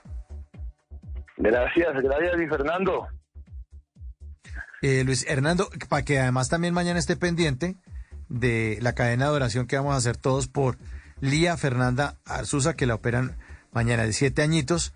Entre 7 y 8 de la, de la mañana empieza la cirugía, pero se puede demorar eh, alrededor de tres horas, así que en esas tres horas, cadena de oración. Oiga, otro mensaje a esta hora, 1242. Entra a nuestra línea 316-692-5274. Mensaje de voz, vamos a escucharlo a ver qué dicen. Un saludito ahí para el guarda, el compañero ahí, desde acá de Pereira, Carlos Alberto Marín, el vigilante trasnochón. Que Dios le bendiga la, la- ma- mañana a la hija y su operación y, y que siga adelante. Que todos den mucho cuidado después de la operación. El posoperatorio es el de cuidado, el de mucho cuidado. Y si es una cirugía, le recomiendo mucha gelatina, mucha gelatina. Vea pues. ¿Yo? Nos salió el vigilante trasnochón, nos salió médico y todo. Dando recomendaciones. ¿Sí oyó, no, Jesús? Sí, claro, eh, está bueno ese mensaje. Pues está bueno. Gracias por ese- por, por- por ese apoyo. Claro, hombre, aquí estamos todos. Todos, todos, todos unidos. Estos, nosotros no somos el, el, el- man que habla ahí, los oyentes, no, que es un grupo de amigos que se acompaña todas las noches, de lunes a jueves, de 10 de la noche a 1 de la mañana en, en Bla Bla Blue. Esta noche hablando con Jesús Arzuza, vigilante en el sector de Suba, al norte de Bogotá, por la Gaitana, en un conjunto de apartamentos y compartiendo ahí la vigilancia y el cuidado de muchas personas que hasta ahora pueden estar descansando. Y ahí está Jesús frente al cañón, literalmente. Óigame, ¿y está armado o qué? ¿O usted está armado con, con- con la olleta esa con la que calienta la huepanela? No, sí, claro, este armado con la con la fortaleza de Dios. Ah, bueno. Eh, eh, eh, usted, el ladrón que se le mete, usted le lanza el reverbero caliente y chao. Sí. Oiga, Y- Jesús. No, ahí por lo menos nosotros tenemos eh, armas no, no hay, pero sí tenemos eh, la tolfa y el rompehueso. Ah, claro. claro. Sí, ese- esa esa vaina pega duro, ¿no? Sí, claro, pega duro eso Casca ahí. Eso, eso casca duro. Pega duro eso ahí. Cu- el- uy, pues, abrió una, abrió una puerta y yo pensé que se había despertado un alma en pena por allá. A esta. Una puerta allá. Óigame, el, el conjunto es muy grande, Jesús. ¿Cuántos apartamentos son alrededor? ¿Cuántas, ¿O son varias torres o cómo es? Son cada cada cada bloque son seis apartamentos y hay bloques son do- dos etapas y cada etapa tiene 20 bloques. Uy, hijo de madre. ¿Dos etapas y cada etapa 20 bloques? Sí. Uy, eso es una cantidad de gente brutal. Bastante. Entonces, a- a- ahora mismo estoy haciendo la la ronda. Dándose la vueltica, claro, es muy grande. 20 Claro, estoy bloques es una ronda. cantidad. Dos etapas, o sea, son 40 bloques. Sí. Por seis. Por seis. Uy, Oiga, pero entonces, pero, y- pero ¿cuántos pisos tiene cada bloque? Tres pisos. Ah, claro, tres pisos y seis apartamentos, entonces tiene de dos por piso. Claro, dado por piso. Y están haciendo Venga, al lado otras torres. ¿Sí? ¿De, de la misma constructora o qué? De la misma, claro. De la Y- misma qué- qué- empresa. ¿Y qué tal los, qué tal son los residentes de ese conjunto? ¿Es gente amable? Sí, claro, eh, como todo. Hay personas que son agradables, hay personas que que no, que los- a uno lo saludan bien, otro uno le da el saludo amablemente y ni lo determinan a uno. Pero bueno, así es la vida. Sí, claro. Hay gente que es antipática, entonces uno no, uno ni les para bolas, uno dice, ay, haga lo que le dé la gana, sea antipático. Allá usted es el amargado. No, yo por lo menos saludo por primera vez y no me saludan más, yo tampoco los saludo. Sí, tampoco se pone uno de regalado ahí como perro de, perro de piqueteadero esperando que le tiren algo. Así es, yo este llevo y nada más eh, saludo por primera vez y me saludan, saludo, si no, no, no saludo. No saludo de ahí. Oiga, aquí llega otro mensaje de dos, 1248, a ver qué dicen por acá en nuestra línea 316 692 5274. Eh, un saludo, bendiciones. Soy el nieto de Luis Hernando León. El, el, el, el, el nieto de Luis Eduardo León que se cree, se cree trencito. Terminó ahí el saludo con un ch, ch, ch, ch. Bueno, eh, otro, otro mensaje aquí, llega un- un- una foto. Eh, imagino que esto es un guardia que aquí dominando los chacos. Sí, esto es, esto es como de un, de un guardia que tiene un, un tubo, hermano, con una, como con una, como, como un manubrio de bicicleta, esa vaina, con cadena eso de cascar, pero duro. ¿ya? y no le dan uno ganas de meterse a ese conjunto. Bueno, y entonces gente amable y bueno, y bueno, cuenta aquí, viejas chismosas que llegan a decir, uy, ya vio la del 407, es una porquería. ¿O no, Jesús? Ah, Viejas chismosas allá en el conjunto. ah, no, sí, claro, bastante. Uh, esas son, parecen unas cámaras esas viejas. Para ver qué es lo que uno hace. Y para ver si ustedes patrocinan y llevan el chisme a otro lado. Y bueno, ¿y claro. cómo estamos de pers- personal femenino? ¿Que mucha mujer linda vive en ese conjunto? ¿O no se hace Ah, un caldo con ninguno? Hay bastante y como por lo menos donde estoy, estoy en, en la puerta de este lado hay un parque y e- ese parque es, semi, es está metido en el conjunto pero es público a la vez no es, no, no es del, del conjunto es público entonces viene gente de afuera a traer las mascotas y vienen muchas mujeres hermosas ¿Usted ya que le ha echado el ojo a más de una? No, por lo menos yo, yo en eso sí soy respetuoso, pero con el conjunto, a las de afuera sí, ya les digo, les pico el ojo. ¿Ah, sí? ¿Y lo alcanzaban a ver al otro- a las que- no son del conjunto. Y lo alcanzan a ver al otro lado de la reja, usted picando el ojo desde el otro lado, todo coquetín. Claro. claro, claro. ¿Y, le, y pero, pero le responden también le hace cambio de luces o lo dejan ahí en, en, en visto? No, sí, hay algunas sí este me copian. ¿Y cómo le copian? ¿Cómo le responden a, a la picadita de ojo? ¿Qué hacen? eh, con una sonrisa, Ujú. Pero, ¿y con una sonrisa hermosa. Ajá. Y ya. O hay veces que llegan y le dan a uno, le brinden el chocolate, el, el café, el agua, agua de panela. ¿Ya? Sí. Eh, ahí todo, todo chévere. Ah, qué bueno. qué Ahí voy a mandar bueno. una foto. ¿De una de voy las viejas? una foto. ¿Sí? Ah. Mande. De una, de una de las que le pican el ojo ahí al otro lado de la red. A ver, mándela a, la- a- a la línea de los oyentes. Al 316-692-5274.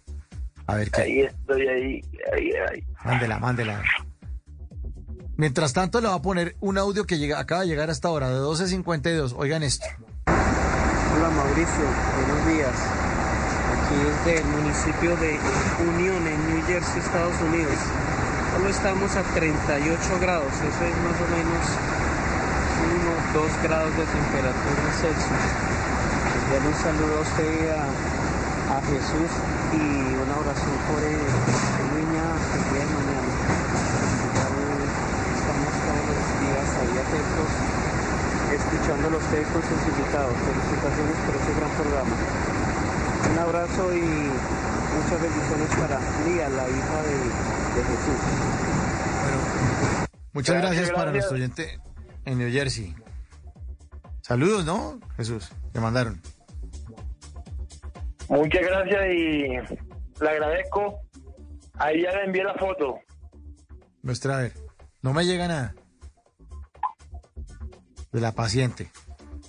¿Y, y ella pasa al parquecito ese a hacer ejercicio o lleva al perro? ¿O por qué se pasa a ese parquecito?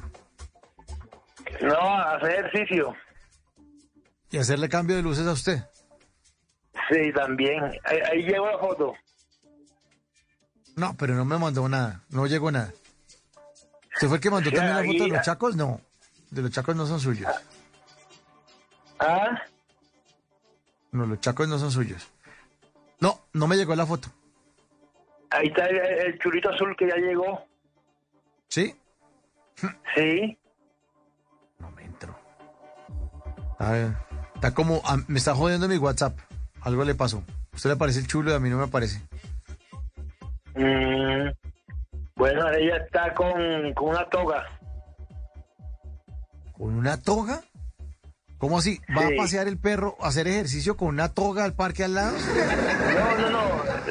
Ah. Te estoy hablando de la foto de mi hija. Ah, pensé que de la vecina, hombre. No, no, no. ¿Y cuándo? Pero estamos hablando de la vecina que pasa al parque, que usted le hace cambio de luces, que le pica el ojo, que ella le responde con una sonrisa, y pensé que me iba a mandar la foto de ella, no de su hija. Pero bueno, mándeme la foto de Lía entonces. Está bien. Ya, ahí, la mandé. Listo, listo, vamos a ver si la recibo. Oiga, mientras tanto, a las 12.54, eh, mi querido Jesús, pues le quiero agradecer muchísimo su llamada, su comunicación esta noche a Bla Bla. Y como buen oyente del programa, sabe que lo despedimos con una canción que tiene que ver con algo de lo que nos contó. Y a propósito de la cadena de oración, que les recomendamos a todos los oyentes que eh, la hagan y que se unan a esta cadena, mañana, hora de Colombia, entre 7 y 8 de la mañana, por Lía Fernanda Arzuza, la hija de nuestro querido oyente Jesús Arzuza, vigilante en Suba, La Gaitana, al norte de Bogotá. Su hija va a ser eh, operada de las piernitas, su hija de 7 años, pues cadena de oración por ella. A propósito de que usted es barranquillero y a propósito de la cadena de oración, le queremos por esta, esta canción para despedirlo, mi querido Jesús. La canción se llama, sí, a mi Dios todo le debo, del Joe Arroyo para Jesús. Un gran abrazo, hermano. Muéstrame el camino claro. No dio la luna, también el sol para darnos claro. Qué bonito el camino que me hace el equido, yo te amo. Chao, Jesús. Chao. Chao, hermano. Feliz noche.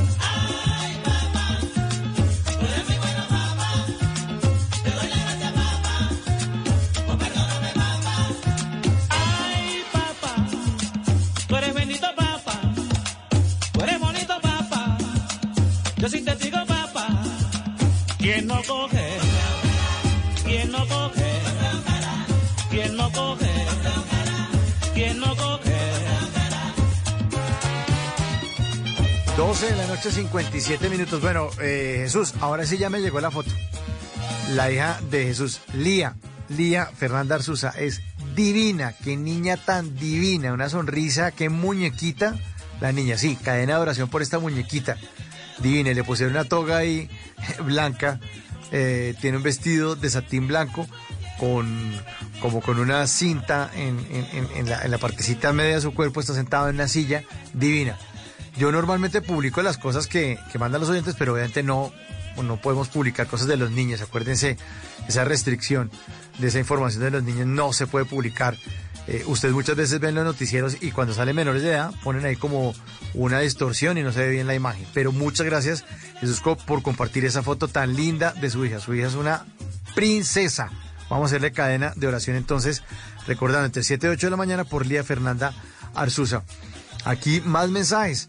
Buen día, un saludo para nuestro compañero colega, bendiciones para su hija, que todo le salga bien el día de mañana desde Buga Valle, Rigoberto Gómez Castillo. Bueno, Rigoberto, a unirse a la cadena de oración entonces.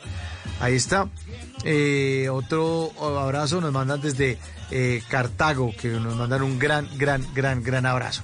Bueno, a todos muchísimas gracias por hacer parte de Bla Bla Bla esta noche. La invitación es para que nos acompañen después de las 10 de la noche aquí en vivo en Blue Radio porque vamos a tener para todos ustedes a la gran actriz, bellísima además y directora Marcela Carvajal.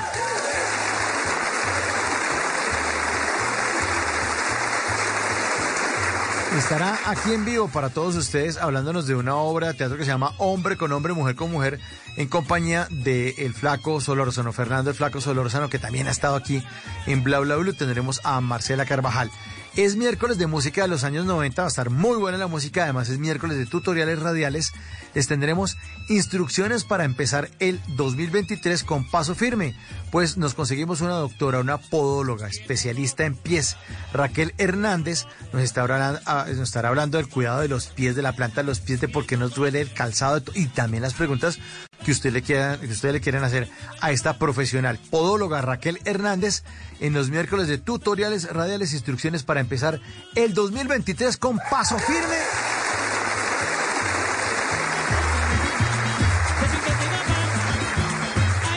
Y después de las 12 de la noche, pues las llamadas de todos nuestros oyentes, como la que tuvimos esta noche con Jesús aquí al aire, en este espacio donde hablamos todos y hablamos de todo. Muchísimas gracias a todos por su sintonía. Está listo Miguel Garzón para hacernos una actualización de las noticias más importantes de Colombia y el mundo en voces y sonidos. En el control máster, el señor Andrés Bernal, la producción con todo el corazón y todo el alma que le pone nuestro queridísimo Diego Garibello. Hola, y mi nombre es. Mauricio Quintero. Hola, soy Gary. Hola, soy Gary. Mi nombre es Mauricio Quintero, que nos espera al lado de Gary y al lado del flaco, eh, eh, aquí todas las noches en Bla Bla Blue. Después de las 10 de la noche, Bla Bla Blue para todos ustedes. Un espacio de conversaciones para gente despierta. Hasta entonces, chao, chao.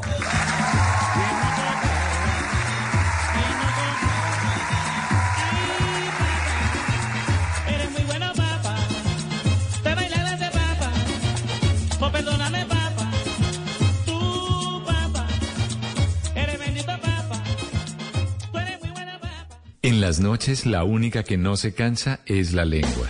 Por eso, de lunes a jueves a las 10 de la noche empieza Bla Bla Blue con invitados de lujo. Yo soy Lorna Cepeda. Yo soy Diego Verdaguer. Les habla Consuelo Les habla el Lizardo. chef Jorge Raúl. Hola, soy Carolina Cuervo. Senado, la reina de la música popular. Yo soy Adriana Lucía. Tato de Evia. Blue, vamos a echar entonces el pote y el Con petaco. buena música, con historias que merecen ser contadas, con expertos en esos temas que desde nuestra casa tanto nos inquietan y con las llamadas de los oyentes que quieran hacer parte de este espacio de conversaciones para gente despierta. Bla bla blue. De 10 de la noche a 1 de la mañana. Bla bla blue. Porque ahora te escuchamos en la radio.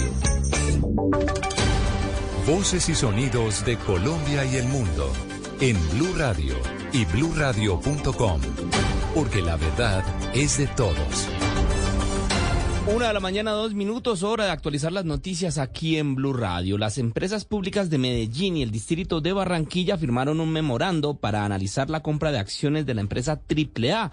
Esto ante el anuncio de los socios minoritarios de la compañía de acueducto, aseo y alcantarillado que cuestionan al alcalde Jaime Pumarejo por lo que consideran una decisión apresurada. Diana Ospino tiene los detalles.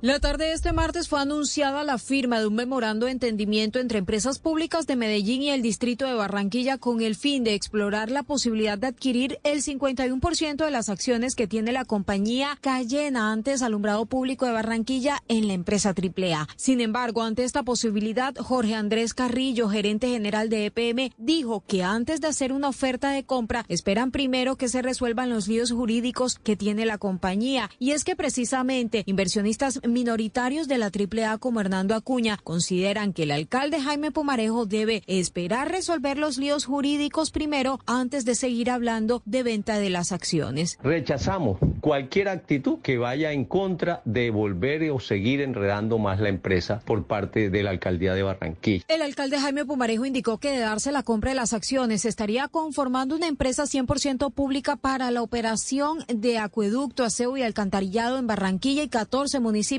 del Atlántico donde opera la.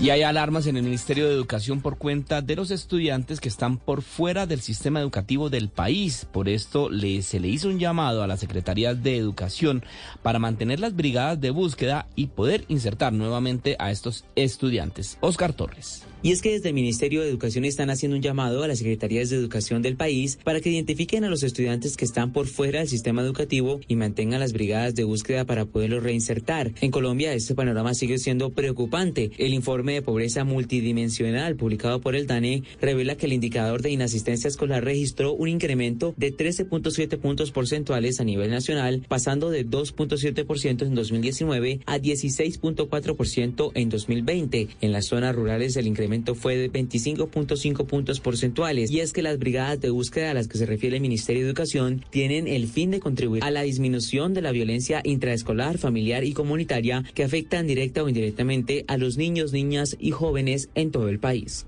Y la fiscalía acusó formalmente al excongresista santanderiano Tiberio Villarreal Ramos por su presunta participación en la masacre de La Rochela en 1989 en el Magdalena Medio. Julián Mejía.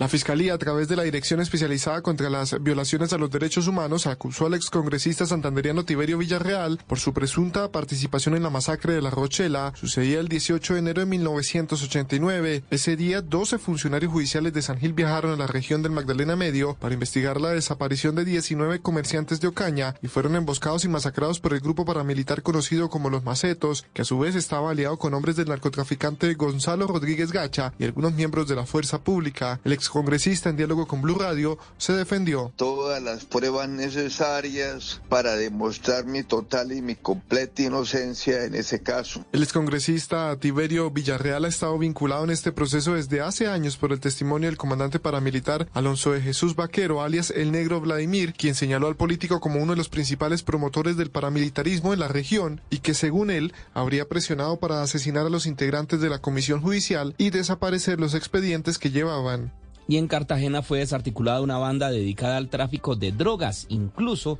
a la cárcel de Ternera.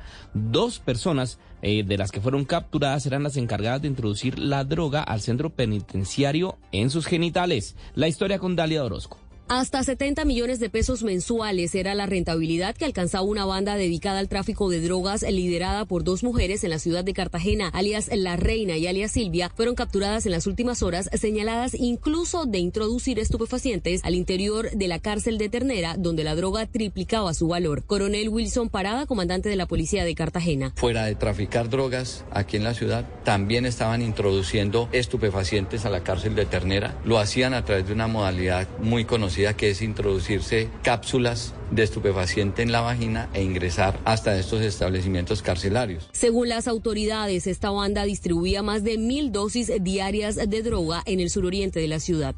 Gracias, Dálida. Y un bombero herido y tres vehículos incinerados dejó un incendio de grandes proporciones que comenzó en una vivienda y se expandió a otros inmuebles. Esto en el municipio de El Carmen de Viboral, en el departamento de Antioquia. Karen Londoño. El calor de las llamas despertó a las 3 y 10 de la mañana a los habitantes del sector Barrio Ospina en el Carmen de Viboral. El incendio se originó en una vivienda. Según John Freddy Quintero, alcalde del Carmen de Viboral, por fortuna no hubo pérdidas humanas, pero sí bastantes pérdidas materiales. Dos vehículos motocicleta, un carro y dos carros de comidas rápidas. Durante la sofocación del incendio, uno de los bomberos resultó herido en una mano con quemaduras de segundo grado y tuvo que ser trasladado a un centro asistencial. Y las fiestas del 20 de enero en Cincelejo esperan reunir más de 30 mil personas en medio de la aglomeración más alta registrada después de la pandemia. La noticia con Vanessa Saldarriaga.